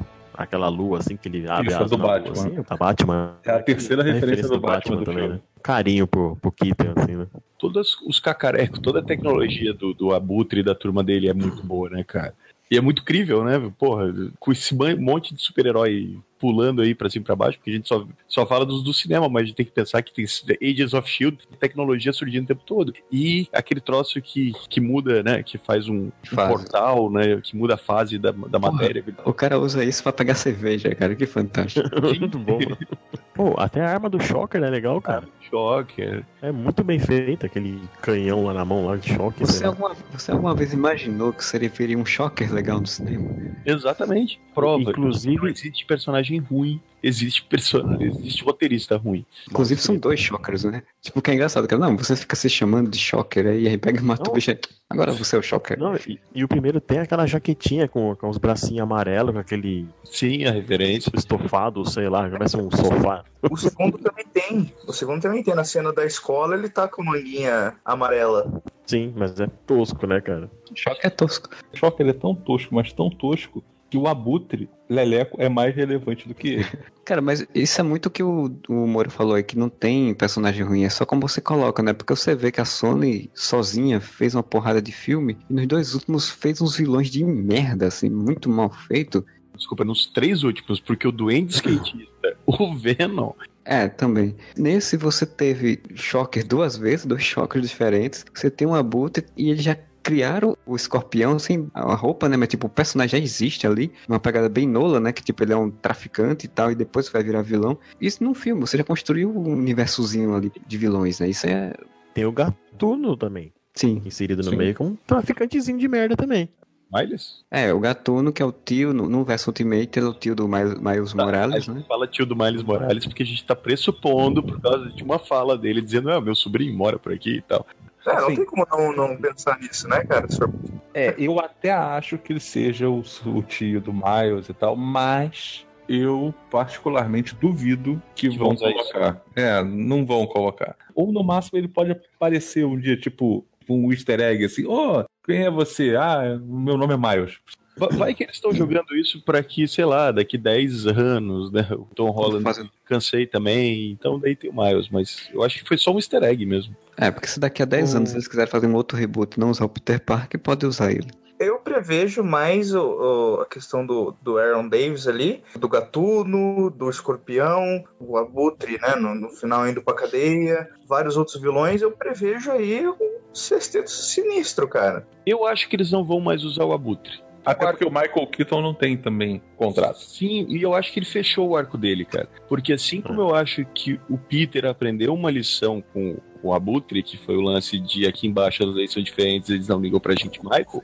Abutre também aprendeu uma lição com o Peter. Porque, digamos que isso fosse o filme do Homem de Ferro. Quando o Abutre estivesse com as asas lá quase explodindo por causa da, da energia do negócio dos, dos alienígenas lá, dos Chitauri, o Homem de Ferro disparar um míssel pra garantir que explodisse mesmo a armadura do, do, Claro. do e ele morresse. Ah, E a prova disso é que na armadura que ele deu pro Peter Parker tem um modo Morte súbita. letal. Porra. Ele- como é que você dá uma armadura pra um garoto de 15 anos que tem um modo letal, velho? Lembrando que estava bloqueado. Ele desbloqueou porque ele é adolescente e hack. Nem ferrando que ele ia esperar, ia esperar o Peter Parker fazer 18 anos pra liberar esse daí. Ok, agora pode matar. Eu É. Ia ser basicamente isso. Quando- Peter vai lá e te salva o cara. Olha só, eu me preocupo com a vida do vilão também. Isso meio que dá uma lição pro, pro Abutre de pensar, porra, esse guri é tão fudido quanto eu, sabe? Tipo, ele também tá aqui, né? Só que ele tá ajudando e eu tô zoando, eu tô fazendo mal. Se ele não tivesse aprendido uma lição e fechado, na minha opinião, o arco dele, o arco de história dele, ele não falaria o que ele fala pro McGargan no final, né? Que, na cena pós-créditos, de tipo, ah, se eu soubesse eu já tinha matado esse cara. Ele não vai contar a identidade do Peter, porque ele se vê, ele se reconhece no Peter, de certa forma. Eu acho que não tem mais sentido Não, trazer não. o Michael Keaton de novo e dizer, ah, haha, sou mal de novo, sabe? Isso Não, eu- eu acho, eu acho até que se ele fosse, se fossem trazer ele de novo, seria exatamente para redenção e não para eu sou mal de novo. Agora eu vou fazer o bem, porque antes eu não fiz. E aí seria mais lógico esse caminho. E eu acho interessante do Peter não, não ter deixado, porque assim, quando começou a explodir o negócio de pô, tá lá vai mais um vilão do Homem-Aranha morrer. Todo vilão do Homem-Aranha no cinema morre. Foi legal não ter isso, né? Foi legal tá, ter essa diferença. E fazer questão de mostrar essa cena de que o Peter talvez seja o único super-herói atual do cinema que se preocupa co- com a vida de todo mundo, inclusive do vilão. Talvez ele e o Capitão América tenham essa preocupação. Por isso que eu falo que pra mim o Capitão América faz muito mais sentido como mentor do Homem-Aranha do que o Homem de Ferro. Inclusive gostaria que ele estivesse na continuação. E você mostrar isso é como o Modestinho falou mais cedo, é mostrar a essência do personagem. É você não cagar a essência do personagem fazendo ele quebrar o pescoço do vilão no final. É, eu até acho que o Capitão América, se ele não tivesse lá morrido, ou. pô, Se bem que o cara fez contrato pra acabar em Vingadores, mas enfim. Tinha um pouco mais de dinheiro no cu do Chris Evans. O Kevin Feige ele falou que para continuação eles pretendem utilizar outro Vingador também para aparecer junto com o Homem-Aranha, não ser mais o Tony Stark. Então, uma boa para isso.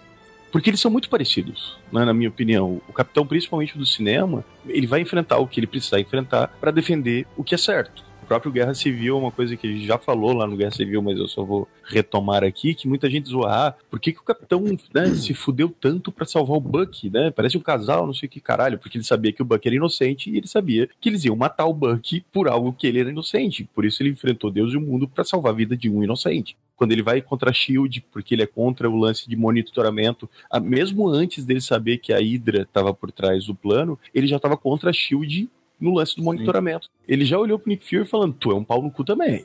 Sabe? Tipo, Tá, tá- andando muito com o Tony Stark que eu tô sabendo. Exatamente. E no primeiro, o Capitão América, que ele descumpre as ordens lá do Tommy Lee Jones, que ele fala, não, cara, eu vou resgatar os caras que estão lá presos. Não, cara, tua ordem não é, eu vou ele enfrenta as ordens superiores para fazer o que é certo. O Tony Stark enfrenta as ordens superi- superiores para fazer o que o ego dele manda. Essa é a diferença. E por isso que eu acho o Capitão tão parecido com o Homem-Aranha. Nesse filme a gente viu ele o tempo todo, vou desobedecer o, o Tony, vou desobedecer o que a ordem do, do Tony, até porque é óbvio que o Tony tá monitorando ele. É o acordo de Sokovia, o Homem-Aranha não pode agir sem ordem do governo ou do próprio Tony Stark. O Homem-Aranha tá agindo contra, né, sem autorização do Tony. E num terceiro ia ser maneiro contracenando com alguém que não tivesse absolutamente nada a ver com ele. O Homem-Formiga. O Homem-Formiga seria engraçado. Ele derruba o Homem-Formiga no Guerra Civil. Seria engraçado eles se verem de novo, né? Pô, cara. Vamos ver ano que vem, né? Pois é.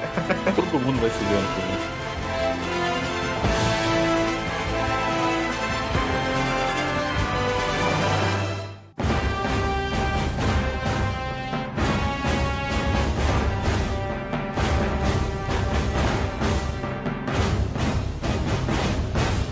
Questão de você utilizar um próximo filme e você colocar o Capitão América como possível agora mentor dele, é difícil de ser, de ser tratado como mentor, porque agora o Homem-Aranha, teoricamente, tá completo. Mas eu queria ver ele mentor, não, mas como um conselheiro, tá ligado? Tipo aquele cara que deixasse uma mensagem massa pro Homem-Aranha no final. Mas Sim, ele deixou nesse filme uma mensagem massa no final. Deixou ótima. Gravar, gravar quatro fitas VHS. Usando o uniforme tosco dos Vingadores. Isso, isso já foi uma piada, cara. Muito boa, cara. Eles botaram ele com o uniforme tosco, que até a Marvel deve saber que aquele uniforme era tosco. É horrível. Parece um personagem do PlayStation 1, né, cara? Cara, ele parece um boneco de Olinda com aquela cara. É, e vocês acreditam que teve gente que odiou a cena porque se sentiu exatamente decepcionado? Ainda por cima, além dessa piada, ela é uma referência à Cortina Vida Doirado, cara. Sim, sim. Completamente. Que inclusive é um dos pontos altos assim do filme. Tem duas coisas que eu curti muito no filme. A questão de por que, que as teias não podem ser orgânicas. Né? Graças a Deus. Pois é, porque as teias não serem orgânicas, serem feitas por ele, tem toda a construção, tipo, caralho, ele é um gênio. Entende que o moleque, no meio de uma aula de ciência, está fazendo uma porra de uma teia. Ele tá achei fazendo um produto que não existe. Isso daí define bastante, assim, o potencial de que por que, que ele é um gênio. Entende com isso, tipo, ele é um gênio nesse nível. E ele esconde as coisas dele atrás de um armário que ele levanta, né? Sim, sim, embaixo do armário. Eu me lembrei muito do Homem-Aranha e seus amigos, cara. Tudo, as coisas tudo atrás da. Sim. Aliás, o Homem-Aranha e seus amigos, deixando bem claro que foi a primeira parceria do Homem-Aranha com o Tony Stark, né? Porque foi o Homem de Ferro que deu todo aquele instrumento que vivia, que fazia a transformação na casa deles. E alugou todos os apartamentos ao redor. Isso, isso. E assim, e a outra coisa que eu gosto muito, não é nem questão de referência, mas assim, é todo o clima de filme adolescente dos anos 80, assim, tipo, de colégio. Tem toda essa estrutura. Tem clube Cara, de que trilha tem sonora boa, cara. Que trilha sonora gostosa de escutar. Ele é Metsu filme anos 80 de adolescente, Metsu filme meio indie, tipo Juno, tá ligado? Que também me, me remeteu muito a esses filmes adolescentes estilo Juno, estilo Superbad, que mostram esse lado menos American Pie, sabe? E tem uma referência direta ao Curtindo a Vida Doidada, que é quando ele tá correndo ali no subúrbio pra pegar o, a van. Mas tão direta que aparece uma cena. É, tão direto que assim, Que você não entendeu ainda? assim. Vamos botar aqui, olha só, ó, a família vendo o filme, ó, olha pra você ver que essa cena é exatamente igual, ó, ó. Cara, e que coisa fantástica foi essa ideia, né? Tipo, ele vai pro subúrbio, não tem prédios. Sim. Tem e aí. tem referência também do, do Clube dos Cinco, né? Pô, tem várias referências. A própria personagem da Zendaya era praticamente aquela a menina esquisita do Clube dos Cinco, Sim. né? Sim. A Sim. Michelle, a MJ. Isso foi a única coisa que eu achei Forçada. muito forçada. Meus amigos me chamam de MJ. O cara me remeteu imediatamente a uma cena que eu vi alguns anos atrás. Ah, meu nome é John. Mas qual é o seu nome do meio? Robin. Sabe? Na mesma hora me remeteu Sim. aí. E não é uma cara, ela, não, ela, não, ela não pode ser a Mary Jane, cara, sério. Vai ser a MJ. Ela, ela vai ser, na verdade, a lógica que eu entendi foi que ela vai ser a Mary Jane desse Peter Parker. É, desse, desse... Não vai ter uma Mary Jane. Vai É, ser não vai ter uma Mary Jane, nem provavelmente vai ter uma Gwen Stacy também, né? Provavelmente eles vão usar outros personagens. Até o Kevin Feige, o diretor, tava dando entrevista essa semana falando isso, que a ideia deles é pegar coisas que não, são, não foram usadas, outros personagens, também para coadjuvantes. Faz sentido nenhum pra mim. Nada dramático em relação às namoradas ou aos personagens secundários em volta do Homem-Aranha. Vai ser sempre o Homem-Aranha vilão, as partes dramáticas, né? a parte que vai ter os coadjuvantes vai ser a comédia adolescente. Exatamente. Tanto que a Michelle, pra mim, é um personagem. A construção, a Zendaya também me mandou muito bem. A construção muito boa da personagem, assim. É uma personagem carismática, misteriosa, né? Porque, tipo, ela dá a entender que sabe do mistério dele, ou pelo menos desconfia de alguma coisa. E ela tem superpoderes, né? Porque ela aparece em todo buraco. Sim, sim. Ela sempre aparece com aquele olhar blasé, assim, tipo, eu não queria estar aqui, não. A cena do castigo lá, que o cara fala, por que você tá aqui, porra? Você não fez nada. Não, eu tô aqui só pra desenhar pessoas tristes. Olha você aqui, ó. Ele, quando ele chega no baile, que ela dá o dedo pra ele, pra, pra todo mundo lá, dar o dedo. ela olha sorrindo e pô, o dedão. Que ele é muito É, adolescente, né, mano? É muito garotinha que não quer ser o padrão, né? Tanto que ela faz algumas críticas bem legais, né? Tipo o Memorial de Washington lá, né? Muito bom, Valorizar uma coisa construída pelos escravos. E o cara, não, mas isso não foi, é o guarda. Professor, né? O professor fala isso. Não, não. Professor, não, não foi. Aí o policial, o policial negro olha pra ela, o segurança negro olha pro professor, foi. amiga que provavelmente vai virar um interesse romântico, porque assim, enquanto o nerd do adolescente do ensino médio está de olho na menina mais bonita da classe, tem às vezes, muitas vezes, a menina que não é tão chamativa visualmente assim pra ele e que pode ser a pessoa mais interessante pra ele, né? Sim, porque ele é um adolescente, ele tá preocupado com a beleza da menina, né, cara? E, Exato. E essa construção, pelo que eu tô vendo, ela vai ser muito natural. Não vai ser aquela na construção, oh, eu te amo, de prim- sabe? Novela das, das nove que as duas pessoas se esbarram, se apaixonam à Sim. primeira vista. Inclu- inclusive, ainda eu vejo a, a Michelle, né, a Zendaya, a- com uma parceira, assim como o Ned, de ação. Assim Sim. como o Ned ficou como o cara que da cadeira, né? Ah, O cara da cadeira. Cara da cadeira. eu não concordo com isso não, mas desculpa. Eu acho um caminho muito legal porque diferencia do que a gente já tá acostumado a ver. E isso é uma coisa que eu, eu sempre quero ver nos filmes. Vamos fazer coisas diferentes, isso me anima muito. Não vai ser a Mary Jane, de fato, porque enfim, né? A Mary Jane nunca existiu em nenhum filme do Homem-Aranha até hoje, na verdade. É, não, isso é um fato, né? Oportunidade foda de fazer uma personagem legal. Só que, porra, se for fazer a Mary Jane, faz como foi feito no gibi. A Bryce Dallas Howard interpreta Jane quando ela faz Gwen Stacy em Homem-Aranha 3. É verdade. Eu entendo a decisão dos caras, porque assim, você já teve uma Mary Jane num filme que é muito lembrado ainda, você já teve uma Gwen Stacy num filme que acabou de sair. Diferente de um Superman, que sempre teve o mesmo par, que sempre foi a Lois, tá ligado? O Homem-Aranha teve várias namoradas. A Mary Jane, obviamente, é a mais lembrada por ter ficado mais tempo. Mas teve Gwen Stacy, Betty Brant, a Liz, Mary Jane, a Felícia, né, a Gata Negra. Ele teve várias namoradas. Até essa Michelle do filme, ela é baseada em uma personagem de quadrinhos que, se não me engano, foi pré-época do Superior Spider-Man ali, ou antes, Colega dele de faculdade, um negócio assim. ou dividir apartamento, uma É. coisa assim, tornou interesse romântico dele, e essa menina é meio que, entre aspas, baseada, só usa o mesmo nome, mas o Homem-Aranha ele tem uma infinidade de possibilidades de, de pares românticos. O que não falta é coadjuvante. A gente já falou aqui, o Homem-Aranha, eu acho que ele, ele tem um, Panteão de coadjuvantes. um elenco coadjuvante que é o melhor elenco coadjuvante dos quadrinhos. É melhor que o do Batman. O Batman tem quantos coad- coadjuvantes? Coadjuvantes mesmo. Tem o Comissário Gordon e o Alfred. É, inclusive a Beth Brant tá nesse filme também, né? Modificado Sim. também. Até a imagem dela ficou mais parecida com a Gwen Stacy do que a Beth Brant que a gente conhecia. Até o, o carinha que auxilia ela lá no jornal, que aparece, também é um personagem de quadrinhos também. Ele existe nos quadrinhos. Feliz, né? Para diferente. Foi a primeira namorada dele. Flash Thompson, ele é um nerd também, né? Ele é um cara que não é muito esperto pra ser um nerd, mas também não é muito fantástico pra ser outras coisas, né? Flash é o chato da turma, cara. É, o Flash é, é o é o moleque que faz building.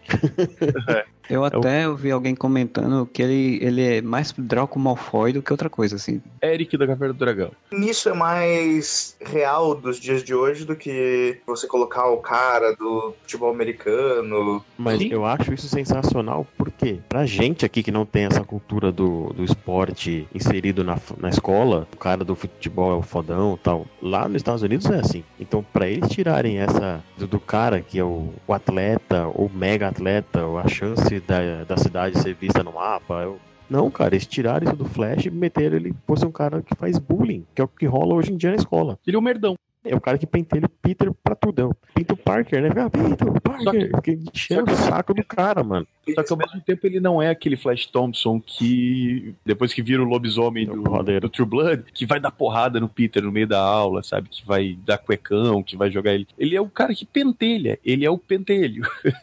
quer mostrar que quer ser melhor que o Peter. Que ele É. se sente inferior ao Peter, porque na hora da, da Olimpíada de Matemática ele substitui o Peter temporariamente, né? Aí quando o Peter Uhum. volta, ele fala: Ah, você acha que é só voltar e eu vou sair? Ele seu bem-vindo de volta, Peter, professor. Você vê que ele é tão invejoso, assim, né? Com relação àquilo que ele não vai poder ser. Tem o- a parada da Olimpíada de Matemática e quem é que não desgruda do troféu da Olimpíada? Exatamente, ele fala no comentário, pô, cara, foi muito legal ter a minha adição no time e tal. Dele, cara, você não respondeu uma pergunta, velho. A que você respondeu errou. Então sai fora, cara. Você não. E ele é o primeiro a sair do, elevador com o troféu. Sim. É o merda. Pode convocar um exército de aranhas. Não, nerd, não. Conhece ele também? Roubei o escudo dele. Posso provar o traje?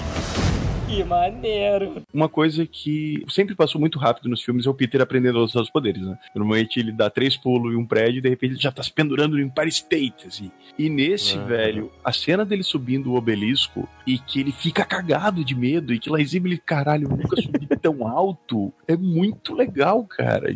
Óbvio, você não vai, ah, não, ganhei poderes de pular alto, vou subir no Empire State. Medo, você tem que enfrentar o medo. E a cena toda é muito bem construída. Que coisa mais hilária, ele correndo com o telefone, com a roupa no meio do povo, tentando. Eu fiquei pensando, as pessoas passando, que merda é isso? De noite, ele, né, planejou de ir na festa da, da Liz, e daí ele vê uma explosão. Nos outros filmes, em dois minutos, o Homem-Aranha tá lá, né? Ali faz a referência, né, curtindo a vida doidado e tal, e aparece uma coisa lógica no Homem-Aranha. Num ambiente aberto, onde não tem prédio, como é que ele vai usar a teia dele? Ou seja, ele vai correndo o campo de golfe. Igual no E videogame. até uma piada, cara, que as pessoas sempre fizeram, né? Aquele lance de tipo. Tendo e- no céu, né? Primeiro, eu gostei do lance da brincadeira. Em todas as séries e filmes de super-herói, eles botam aquela desculpa de que o Clark é amigo do Superman. Cara Danvers é amiga da Supergirl. Ninguém desconfia que eles são as mesmas pessoas, mas ele é amigo, né? O único que consegue chamar o Super-Homem é o Clark Kent. O Homem de Ferro nos quadrinhos era a segurança do Tony Stark, tinha essas desculpas todas. O Ned larga essa, né? O Peter é amigo do Homem-Aranha. E ele fica com a boca, cara, que merda é essa? Você tá louco? Quer me fuder, caralho. E daí ele usa a desculpa, não, cara, eu só conheço, é por causa do estágio do, na Stark, né? E eles justificam, sabe? É, Eu gostei dessa, dessa brincadeira. E daí do Flash ficar o tempo todo, vai tomar no cu, que é amigo do Homem-Aranha. cara. Outro filme seria usado, cara. Quando ele tá na festa, eu adoro a ceninha dele chegando na festa, do Peter não querendo entrar. É toda essa parte, toda essa carga de filme adolescente que não era muito explorado nos outros filmes. Daí ele entra tal, e daí ele, pá, eu não vou aparecer aqui de Homem-Aranha. Aí o outro, Penis, Parker, se vou. Aí aparece lá vestido de Homem-Aranha pensando: como é que eu vou fazer essa merda, cara? Vou descer ali no meio de todo mundo. Oi, tudo bom E aí? Sou amigo do Peter Parker. Só que isso não acontece. Em outro filme, eles iam usar isso. Ia aparecer o Homem-Aranha descendo e dizendo que era amigo do Peter Parker. Peter Parker ia ficar popular. Ali não, já corta pra explosão e pra ele correndo no meio do campo de golfe pra chegar. Né? Na conclusão da cena do, do elevador, o Homem-Aranha fala do Peter Parker. A primeira preocupação do Flash quando o Aranha cai é: "Foi você mesmo, amigo do, do Peter? Como assim? O Peter, ele fala: não, ele tá lá embaixo, em segurança. Tá. Não, cara, você conhece o E Peter é como? Não pode. E é muito legal nessa cena que ele, depois que ele conheceu a Karen, né, e nomeou a Karen e tal, e ele começa a descobrir que o traje, 500 traquinagens, né, no traje dele, e é ali que descobre o drone, né, cara, que eu achei uma sacada muito bacana, assim, tem que confessar que eu fiquei tipo, porra, isso faz mal sentido, né, ele tinha só lanterninha no cinto. Eu não vou roubar a fala do Marcelo porque eu sei que ele vai falar agora sobre o drone no peito.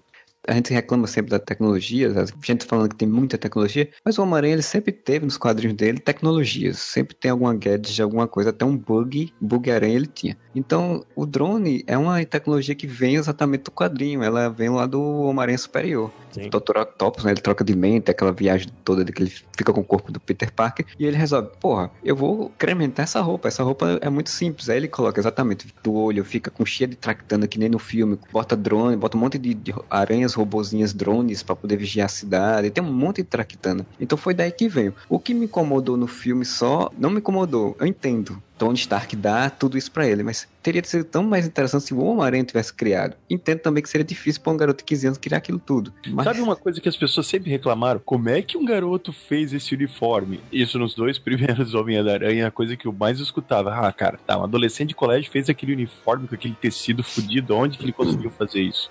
A resolução do uniforme convencional dele faz todo sentido. Ele é um moleque fudido do subúrbio. Ele ia fazer um uniforme com o quê? Uma, uma máscara de rock e um, um óculos que é bem legal, que ele explica que aquele óculos ele regula exatamente para conseguir focar quando ele tá em ação tal. O uniforme dele, quando que é o uniforme tosco, é a puta referência ao Aranha Escarlate, né, cara? É isso que eu ia falar, que é, o, é a referência ao Ben Riley, né? O padrão de cores só tá invertido, mas é exatamente o uniforme do Aranha Escarlate. E para mim faz todo sentido o Tony Stark dar uma roupa tecnológica para ele, né? Tu vai ser meu estagiário tocando aqui uma roupa tecnológica. O que me incomodou, e daí eu acho que vai ser pelo menos eu sei que o Fernando imagino que vai concordar, é que ela tem traquitana demais, sabe? Sim, praticamente um mini uniforme de Homem de Ferro, só que como o Peter Parker ele faz assim tudo errado, ele não sabe mexer em nada, é toda uma sequência tipo, eu sou um trapalhão de ferro, assim, ó, oh, olha, eu não sei fazer isso, ah, eu não sei fazer aquilo, ah, eu não sei fazer aquilo outro. Gente, acaba sendo uma parada idiota todas as coisas que o Peter Parker deveria deduzir ou deveria descobrir como fazer, ah, no final das contas, cara, ele tá lendo praticamente um guia, assim, tipo, ah, olha só, posso fazer isso aqui, posso fazer aquilo ali, posso fazer aquilo lá. Ah, não precisa nem pensar nisso, ó, tá tudo aqui, ó. Isso é o Marvel Way, né, de fazer as coisas, né? Porque, por exemplo, eles fazem isso para poder gerar piada, né? Como a coisa do taser elétrico, que ele vai atacar os caras que estão esperando para roubar a carga lá e dá errado, e aí ao mesmo tempo os caras vão fazer um negócio, iam sair para ver, de repente param e começam a conversar alguma coisa, enquanto lá atrás ele tá fazendo piada e tal. E é isso é muito da Marvel, de fazer essas coisinhas de piada que às vezes exageram um pouco. E aí eu concordo, por exemplo, que acontece uma coisa que o Fernando falou. Na barca, quem disse o que tem que fazer é uma tecnologia da roupa, não é ele que pensa. Ah, Sim, vou... ele não pensa na maioria da, da... Até ele se livrar da, do uniforme, ele não pensa, ele sai assim, tipo, o que, que eu faço agora, hein? E a Kari vai dizendo, exatamente. É. Isso também não gostei. Isso que dá a lição no final das contas. Porque Sim. ele faz a cagada do barco, e daí chega o Tony Stark, dá o sermão nele, ele fala: Não, mas eu não sou nada sem essa roupa. Daí o Tony Stark fala: Se você não é nada sem essa roupa, talvez você não seja escolhido para usar essa roupa.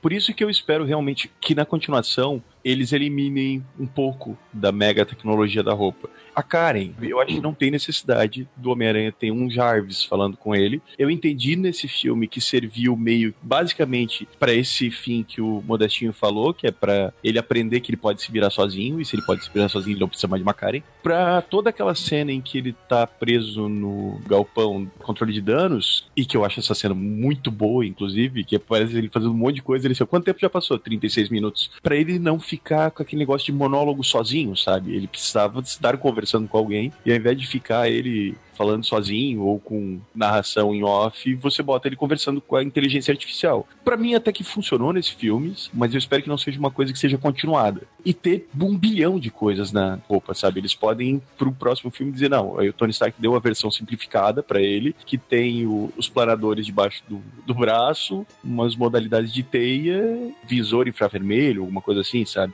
Deixar o Homem-Aranha um mini Homem de Ferro não me agrada para as continuações, pelo menos. Eu acho que nesse, até no, no lance de piada, funcionou. Porque é o Marvel Way, mas o Marvel Way funciona. E você colocar ele ali atrapalhado, porque ele tem 200 formas diferentes de disparador de teia e ele não saber exatamente como usar, a princípio faz sentido para mim. E as piadas funcionaram para mim. Espero que isso não se perpetue assim para as continuações. Eu já torci quando apareceu aquela aranha de ferro, aquela uniforme de aranha de ferro. Fiquei, ah, cara, não pega, fica com o uniforme normal. E ele ficou com o uniforme normal. Karen, né? É, quem faz a voz é a Jennifer Connelly, né? Que fez a par romântico do Hulk lá no Hulk do Ang Lee, Betty Ross. E que ela é casada com o Paul Bettany, que fez o Jarvis, né? A voz do Jarvis. Ah, yeah.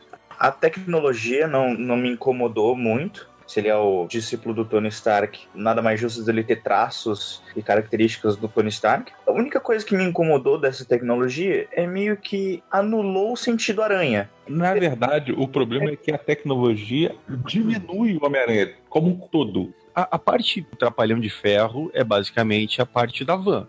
Vai até a Sim. parte da barca ela serve exatamente para isso que o Modestinho falou, para o Homem-Aranha se sentir dependente daquilo e depois ele perceber que não precisa. Ele primeiro pensando que ele tem essa dependência do uniforme para ser o Homem-Aranha e ele aprender que ele não precisa. É esse momento em que eu acho que quebra esse, essa dependência dele, essa idolatria dele pelo Tony Stark. O, o Tony Stark está certo, eu não preciso da roupa para ser o Homem-Aranha. Eu sou o Homem-Aranha. E isso tá bem refletido na cena em que ele tá lá soterrado, que ele tô fudido, né? Não tem nem a roupa pra me ajudar. Ele pensa, eu sou o Homem-Aranha. Não dependo da roupa para ser o Homem-Aranha. Coisa que o Homem de Ferro não fez, né? Eu sou Tony Stark, não sou o Homem de Ferro. No filme seguinte ele já tava de armadura de novo. É interessante, até nessa fala do Tony Stark, ele fala uma coisa interessante que ele diz, ele diz você não precisa da roupa. Ele fala, mas eu, eu queria ser você. Ele diz, ó, eu queria que você fosse alguém melhor do que eu. E ser melhor do que ele é não precisar de fato da roupa para poder ser, ser alguém. Isso que é muito legal, cara. Essas costuras de construção de personalidade dos personagens no universo eu acho muito interessante. No Homem de Ferro 3 ele fala: veio uma armada alienígena, eu tava ali ajudando um super soldado, super forte, super resistente, dois assassinos profissionais mega treinados, um monstro e um deus asgardiano. Eu sou só um cara de armadura. Se tirar minha armadura, eu sou porra nenhuma. Essa lição que ele quis dar pro Peter, velho, se você precisa de uma armadura, de uma roupa especial para ser um herói, você não é um herói. E o Peter aprende isso, tanto que aprende que supera o mestre e fala: Não, obrigado, enfia no cu essa armadura de ferro aí. Partindo do ponto que a armadura veio, e óbvio que ele ia colocar um milhão de coisas, porque. É, e tem o exagero do Tony também. Ele, ele precisa disso tudo para se proteger. A armadura mantém o Tony vivo, então ele acho que se preocupou em proteger tanto o moleque que ele falou: Meu, vou botar as armaduras liberadas, né, as armas do traje dele até a página 2. Aí quando o Ned vê falar: Mano, 500 páginas do seu uniforme, imediatamente ele fala: Meu, libera essa porra aí, eu quero ver o que, que tem aí.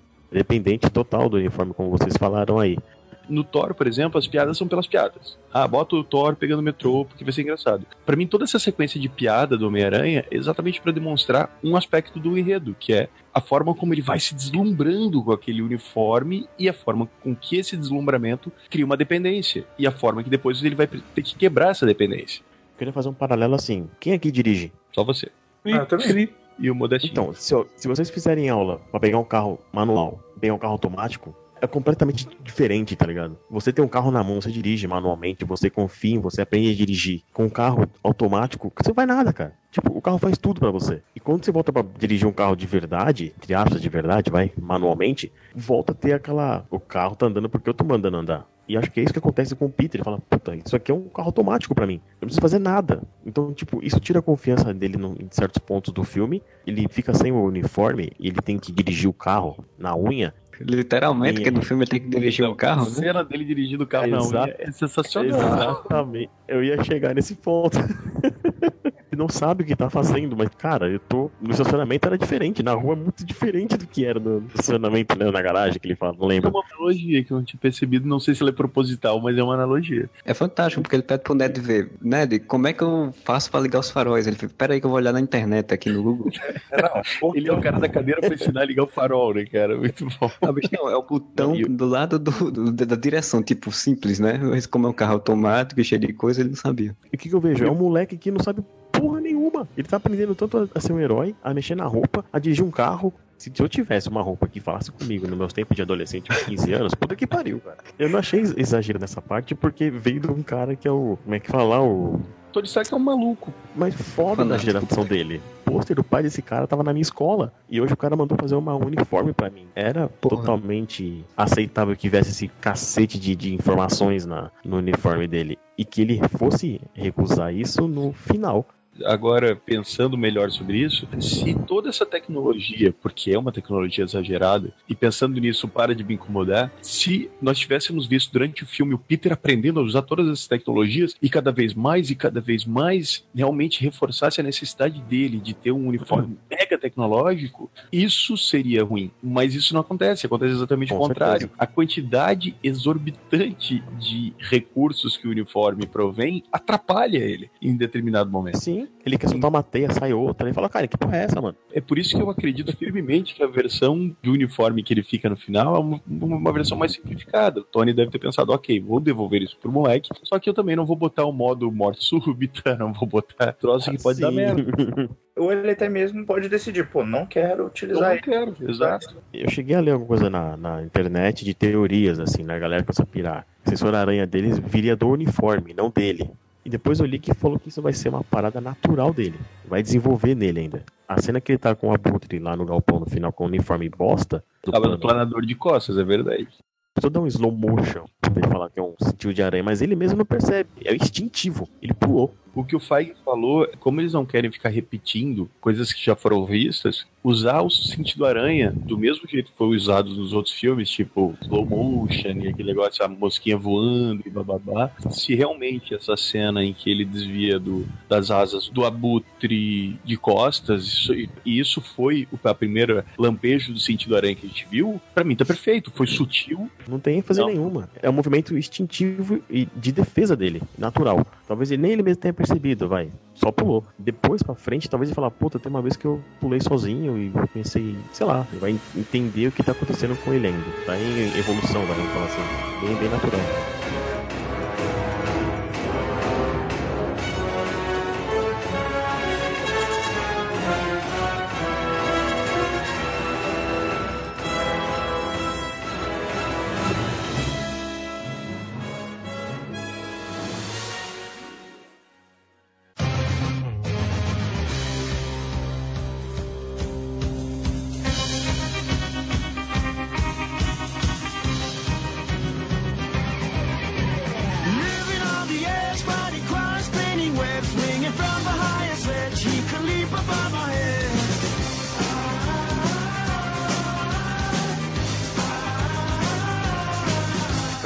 Finalizar, tem o final, que é igualzinho a HQ do Homem-Aranha de Volta ao Lar, né? Tia May descobrindo que o Peter Parker é o Homem-Aranha.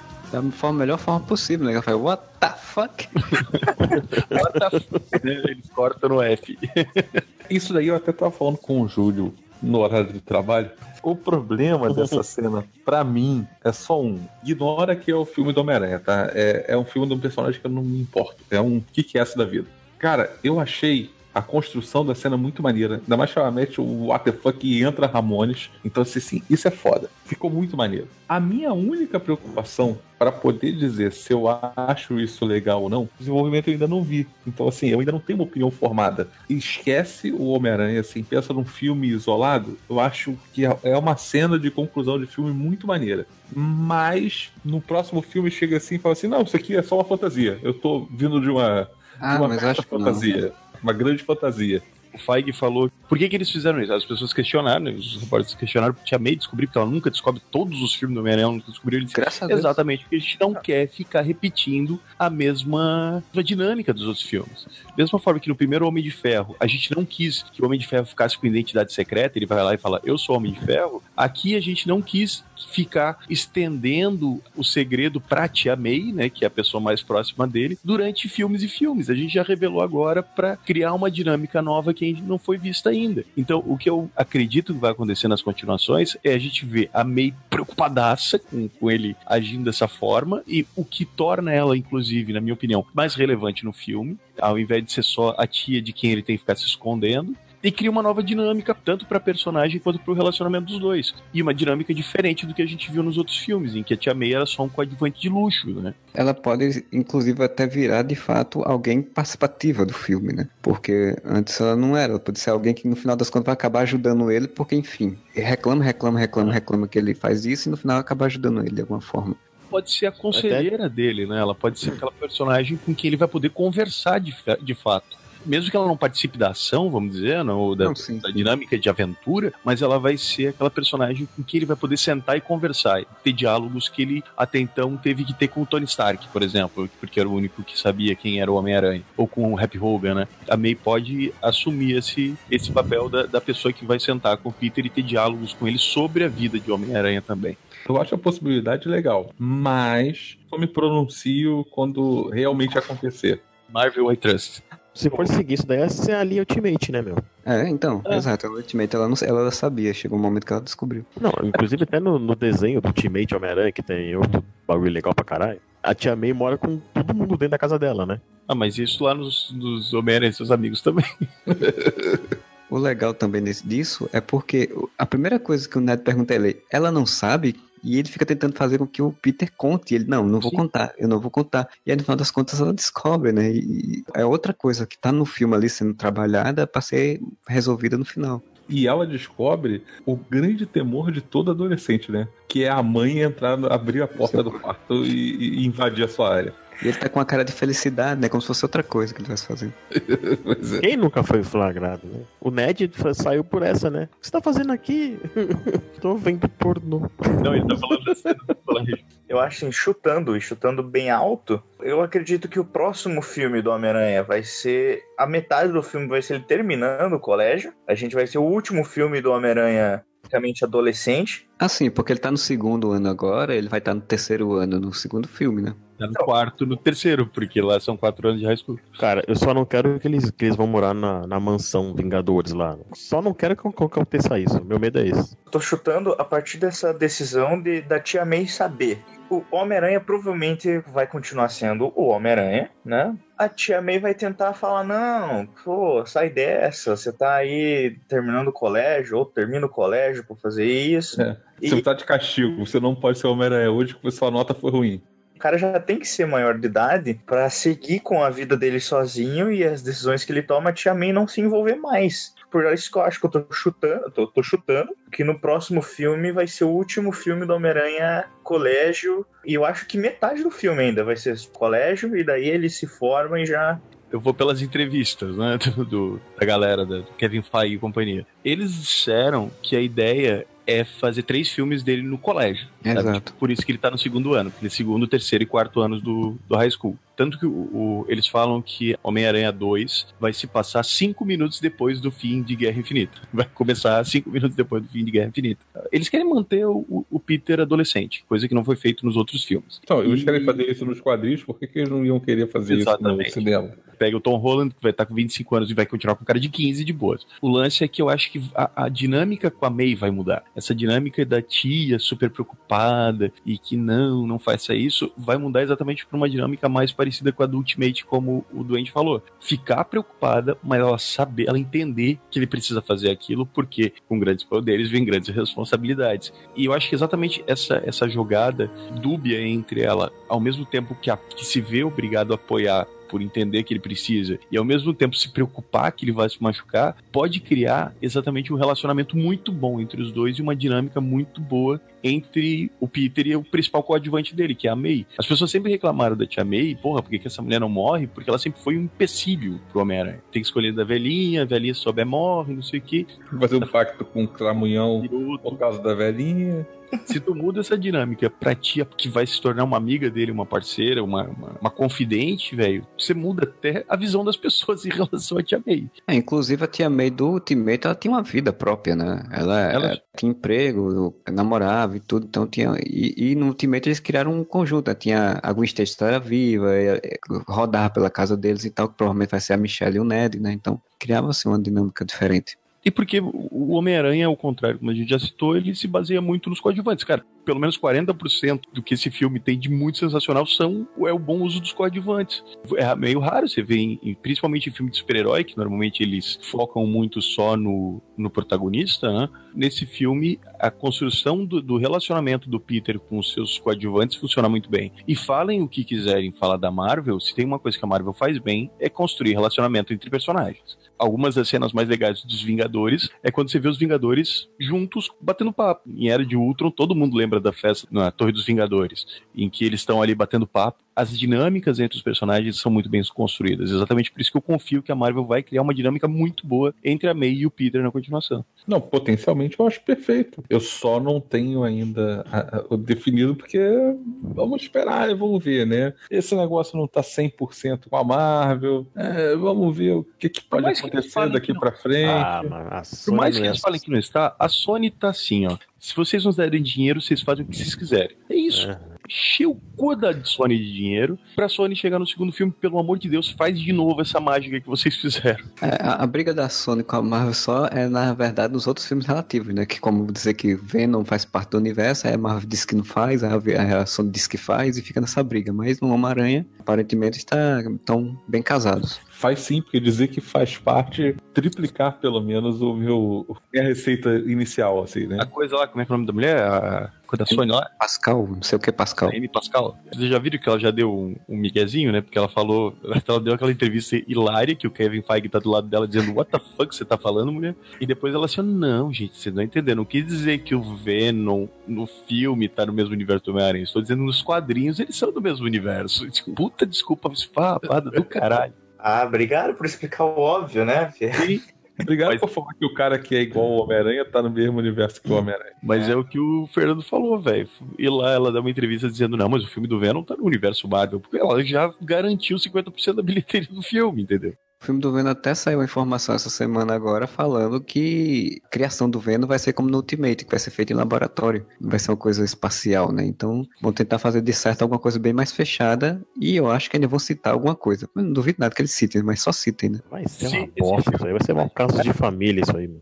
Pra mim é um dos piores vilão do, vilões do Homem-Aranha. Olha que o Homem-Aranha tem vilão ruim, né, cara? O que me surpreendeu mais foi saber que o Tom Hardy tá participando, tá com contrato pra esse filme. Cara, Cara, o, o Venom, o Venom não é um vilão ruim, cara. Ele é mal escrito. também acho. Ah, eu acho ele vilão, eu acho ele vilão ruim. Eu acho que a premissa dele ele é, ele é ruim. Faz ele uma versão. Como é que é o nome daquele filme, O Enigma do, do Abismo? Aquele do Alien que, que o O Enigma do Outro Mundo? Enigma do Outro Mundo. Se tu faz um, um- um Venom naquela pegada, tu faz um puta filme de terror. O problema é que o Venom ele é melhor pra vilão do que pra herói, né? E eles querem fazer um filme de herói. Fazer aquele anti-herói com ele, né? Pra mim, a única versão dele que funciona como anti-herói foi o Agente Venom. Que era o Flash Thompson, um soldado que usava um uniforme simbiótico e fazia missões. Não, se tu bota uma ideia dessa, tu consegue fazer um filme. Pois sabe? é. um filme até bom. Pô, pensar. Tom Hardy, velho. Tom é Hardy é um soldadão, velho. Dava até pra incluir isso no universo Marvel, só que tu faz um troço totalmente, sabe? Guardiões da Galáxia. Guardiões da Galáxia tá no fechado. universo Marvel, mas não tá interagindo. O universo Marvel ele não tem histórias de, de guerras, de soldados, né? Então, Se era pra ter filme de agente secreto, era pra ser ou da Viúva ou do Gavião. Não teve até agora. Velho, faz ali uma organização secreta que manda um cara pra missões secretas e tudo mais e tal. Não encosta no resto do universo. No máximo cita. Foi assim que o Venom foi parar no Guardiões, inclusive, né? É, não, mas não bota ele no Guardiões, pelo amor de Deus. Deus É, me livre. Mas se é pra fazer um filme do Venom, faz assim, sabe? Tipo, e é pra incluir o universo Marvel, faz, ok, mas ele tá lá numa missão na Tchecoslováquia, nem existe mais, inclusive. Coloca ele na custódia da SHIELD. Não, se tu Deixa botar lá Shield, tu já tem que encostar no Marvel, cara. Fala que é da CIA. Não, então, é da então esquece o Venom, deixa o Venom com a Sony, foda-se. É, exatamente, cancela esse filme, né, cara? Ah, Essa é a melhor ideia, inclusive. Essa é a melhor Cancela ideia. enquanto dá tempo. O Carnificina também. Pô, que- não, que ideia. é, mas falaram era- que o Carnificina ia ser o vilão do Venom no filme. Também falaram de fazer um filme da Gata Negra, né? Que nem foi apresentado em canto nenhum. Pra, pra quê, mano? É, Porque não, a Sony, a Sony queria fazer um filme da Tia May. Pois é. Alguém na Sony não, não come direito, né, cara? E pior, porque iam querer fazer um filme da Tia May velha se bobeasse, né? A ideia original era um filme da Tia May, jovem agente secreto. A Sally Field. Jesus. Cara, olha só, Tia May jovem, só me lembra aquela malfadada série que teve, né, da quadrinhos. A May que não era May. Cara, isso é, isso é muito ruim, cara. Isso é tão ruim que depois falaram que não, não era, mas tipo, encheu todos os mesmos nomes. Que a May, na verdade, ela pegava o, o outro, não era o bem. No Nossa. final, a, a ideia era dizer que o Peter, na verdade, era filho da May, né? É, cara, cara, que coisa Nossa errada, cara. Foi tão ruim que eles disseram, não, gente, não era nada disso. São outros personagens, né? E só tem os mesmos. É, Isso foi medonho, eu não lembro nem o nome disso, mas até fico feliz que eu não lembro. Pode convocar um exército de aranhas. Não, Ned, não. Conhece ele também? Roubei o escudo dele. Posso provar o traje? Que maneiro! Então a gente vai chegando ao fim desse podcast aí, já falou tudo aí que podia sobre o Homem-Aranha, então a gente queria falar agora sobre o próximo filme. assim, Pergunta clássica. Todos os filmes do Homem-Aranha juntos já deram, sei lá, uns 10 vilões, 11, 12, 13 vilões já usados. Então, que vilão, ainda não usado, vocês gostariam de ver no próximo filme do Homem-Aranha? Ah, eu vou lá pra obviedade de falar o Escorpião, né? Que já apareceu o McGargan nesse filme, então acho que a possibilidade muito grande é de ser o, Escorpião no próximo filme. E, cara, assim, o Norman Osborn, ele é muito importante pra mitologia do Homem-Aranha, mas até aí, cara, a gente já viu ele duas vezes, de duas formas diferentes. Nenhuma ficou boa. E, puta, tentar de novo o Duende Verde, eu acho que pra um terceiro filme, talvez, assim. A única coisa que eu acho que poderia ser feito com nova Norman Osborn era já ter citações como empresário, sabe? Que nem o, o aparecimento do, da Wayne Tech lá no- na, na DC, não custava ter, ter já um Oscorp em algum lugar assim, tipo, não precisa aparecer. Pode ser o empresário do início. Ou ele pode ser só o empresário, tu precisa transformar Sim. ele em Duende Verde, sabe? Bota ele como um anti-Tony Stark, como Se ele comprou a torre lá, já era. Fez os caras ir pra costa leste lá, costa oeste. como um Justin Hammer mais evil que o Justin Hammer. Era um personagem legal, o Justin Hammer, que foi descartado verdade. né, por um ator bom, desapareceu completamente do universo, só foi citado em Luke Cage. Ele podia assumir esse, esse papel de empresário mega evil, né? Até porque ele, você poderia virar o patriota, né? Podia montar os Vingadores sombrios, tem várias Ia ser possibilidades. legal. É, ia ser bacana. Ele pode ser, inclusive, futuramente um vilão dos Vingadores, né? Fazer o Vingadores Sombrio, quando, quando finalmente o Homem-Aranha se tornar um Vingador e tiver adultos, essas coisas assim. É, Então, pra mim, seria o Escorpião e o Norman na versão Norman, não na versão Duende. Pega essa ideia que o Duende passou, né, de ter comprado o Stark, e você mostra no, no futuro próximo, assim, aquela torre do, da Stark lá, né, só que agora com um O. Aham. Não, e ele daí já começa a herdar a tecnologia do Stark, faz a armadura do Patriota. Até porque tá se candidatando à presidência, nessa altura do campeonato. Aí, ó, já E- estamos com o enredo pronto. A cara abre possibilidade pra um filme dos Vingadores do futuro. Já tiver o Homem- o Homem-Aranha e outros Marvel, né? Como outros personagens, você faz Avengers, Dark Avengers. Aí pega alguns vilões aí que sobraram pelo caminho, né? e não morreram no decorrer da- do MCU e coloca como os Dark Avengers. E daí finalmente poderia usar o Venom de uma forma decente, né? Porque o único Venom que presta é o Venom do Dark Avengers. Olha, não tem como não falar do Gargan. Foi citado e já tá meio que pré-pronto já. Assumiu o escorpião. Um vilão que eu gosto, cara, que é meio chumbrega, assim, mas eu gosto. Daria uma história bacana no cinema se os caras soubessem transportar pro cinema, mas depois do, do Abutre, eu acho que dá. É o Kraven, cara. Kraven, o caçador, eu acho que é um. Pô, tirou a minha ideia, hein?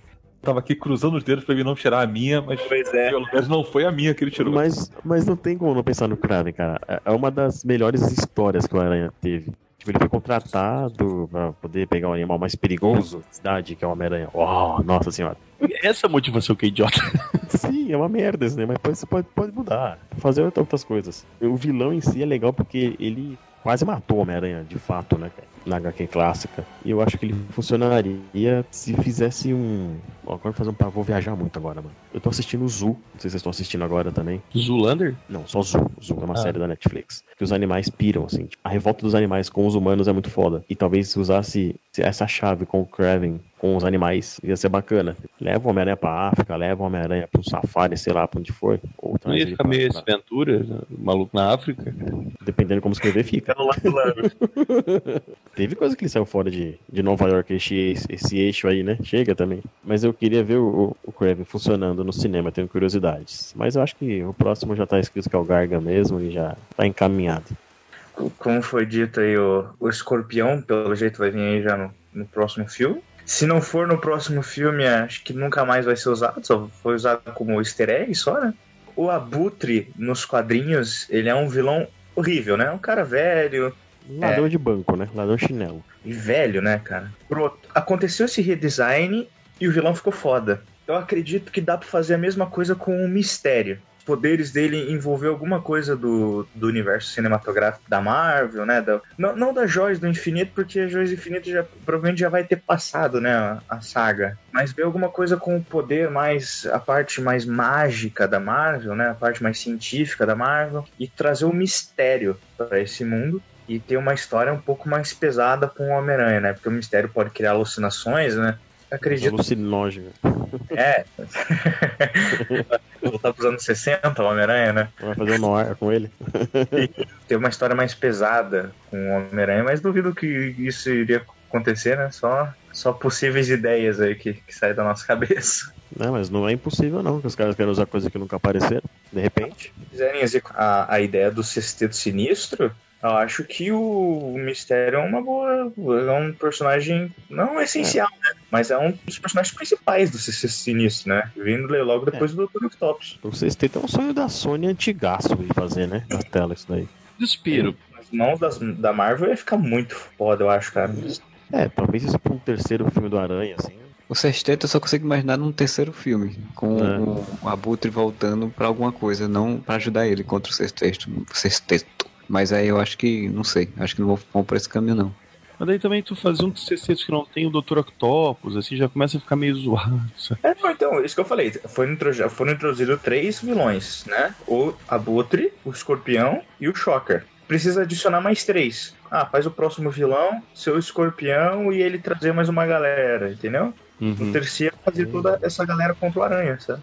Seria interessante, mas eu acho que não vai rolar. No meu caso, assim, eu tinha pensado mistério, mas você falou. Eu fico curioso pra saber do, como vão fazer o redesign do escorpião, né? Porque, tipo, aquela coisa do cara com um rabo de escorpião, pra mim, acho muito escroto. Sempre achei muito escroto. Mas eu tenho curiosidade pra saber. O que sobrou, se tem algo que vem na minha cabeça agora, é se for fazer alguma coisa mais tipo máfia de bairro, né? Porque, tipo, ele resolveu ser o amigo da vizinhança, né? Se tiver no bairro alguém que não goste da interferência dele, Cabeça de Martelo, Lápide, são dois vilões que sempre apareceram um pouco nas histórias dele, que são mais mafiosos, né? Mais da questão da máfia, assim. Gangster, né? É mais Vou botar um gangster. pouquinho de algodão de novo. né? Pode crer. E tem outro vilão também que às vezes aparece, mas acho que ele já seria uma coisa mais, não sei, se mais complicada de usar, que seria o Camaleão, né? Outro vilão também que geralmente aparece nas histórias do Homem-Aranha. Não muito, mas aparece.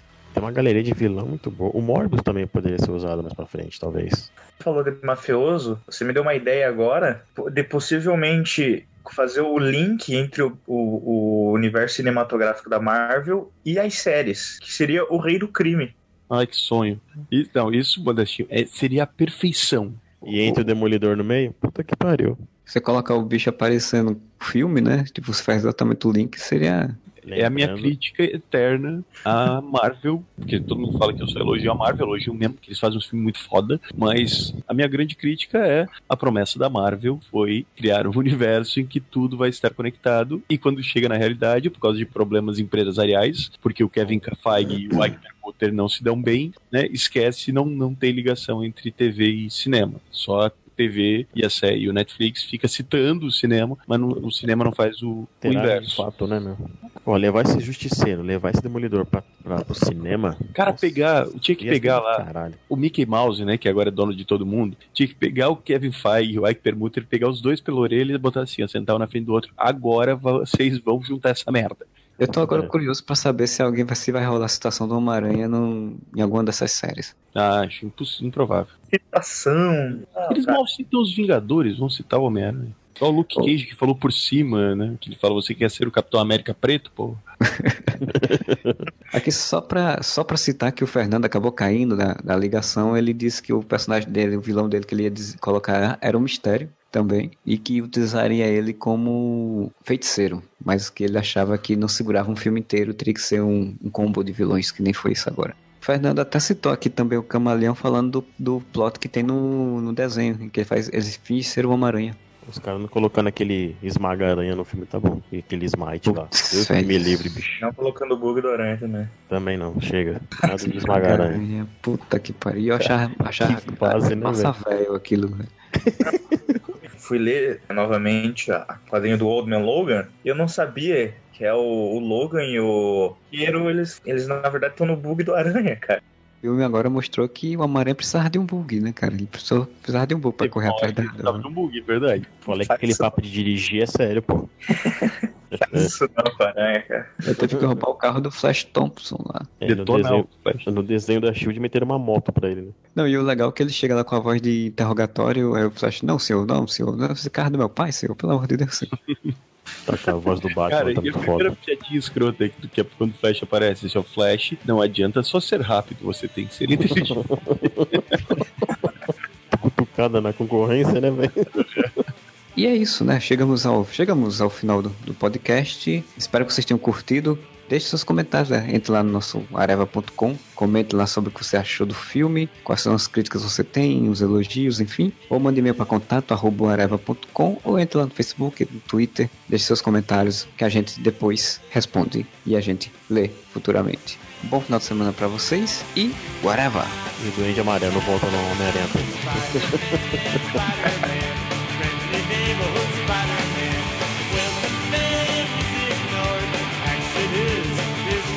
man is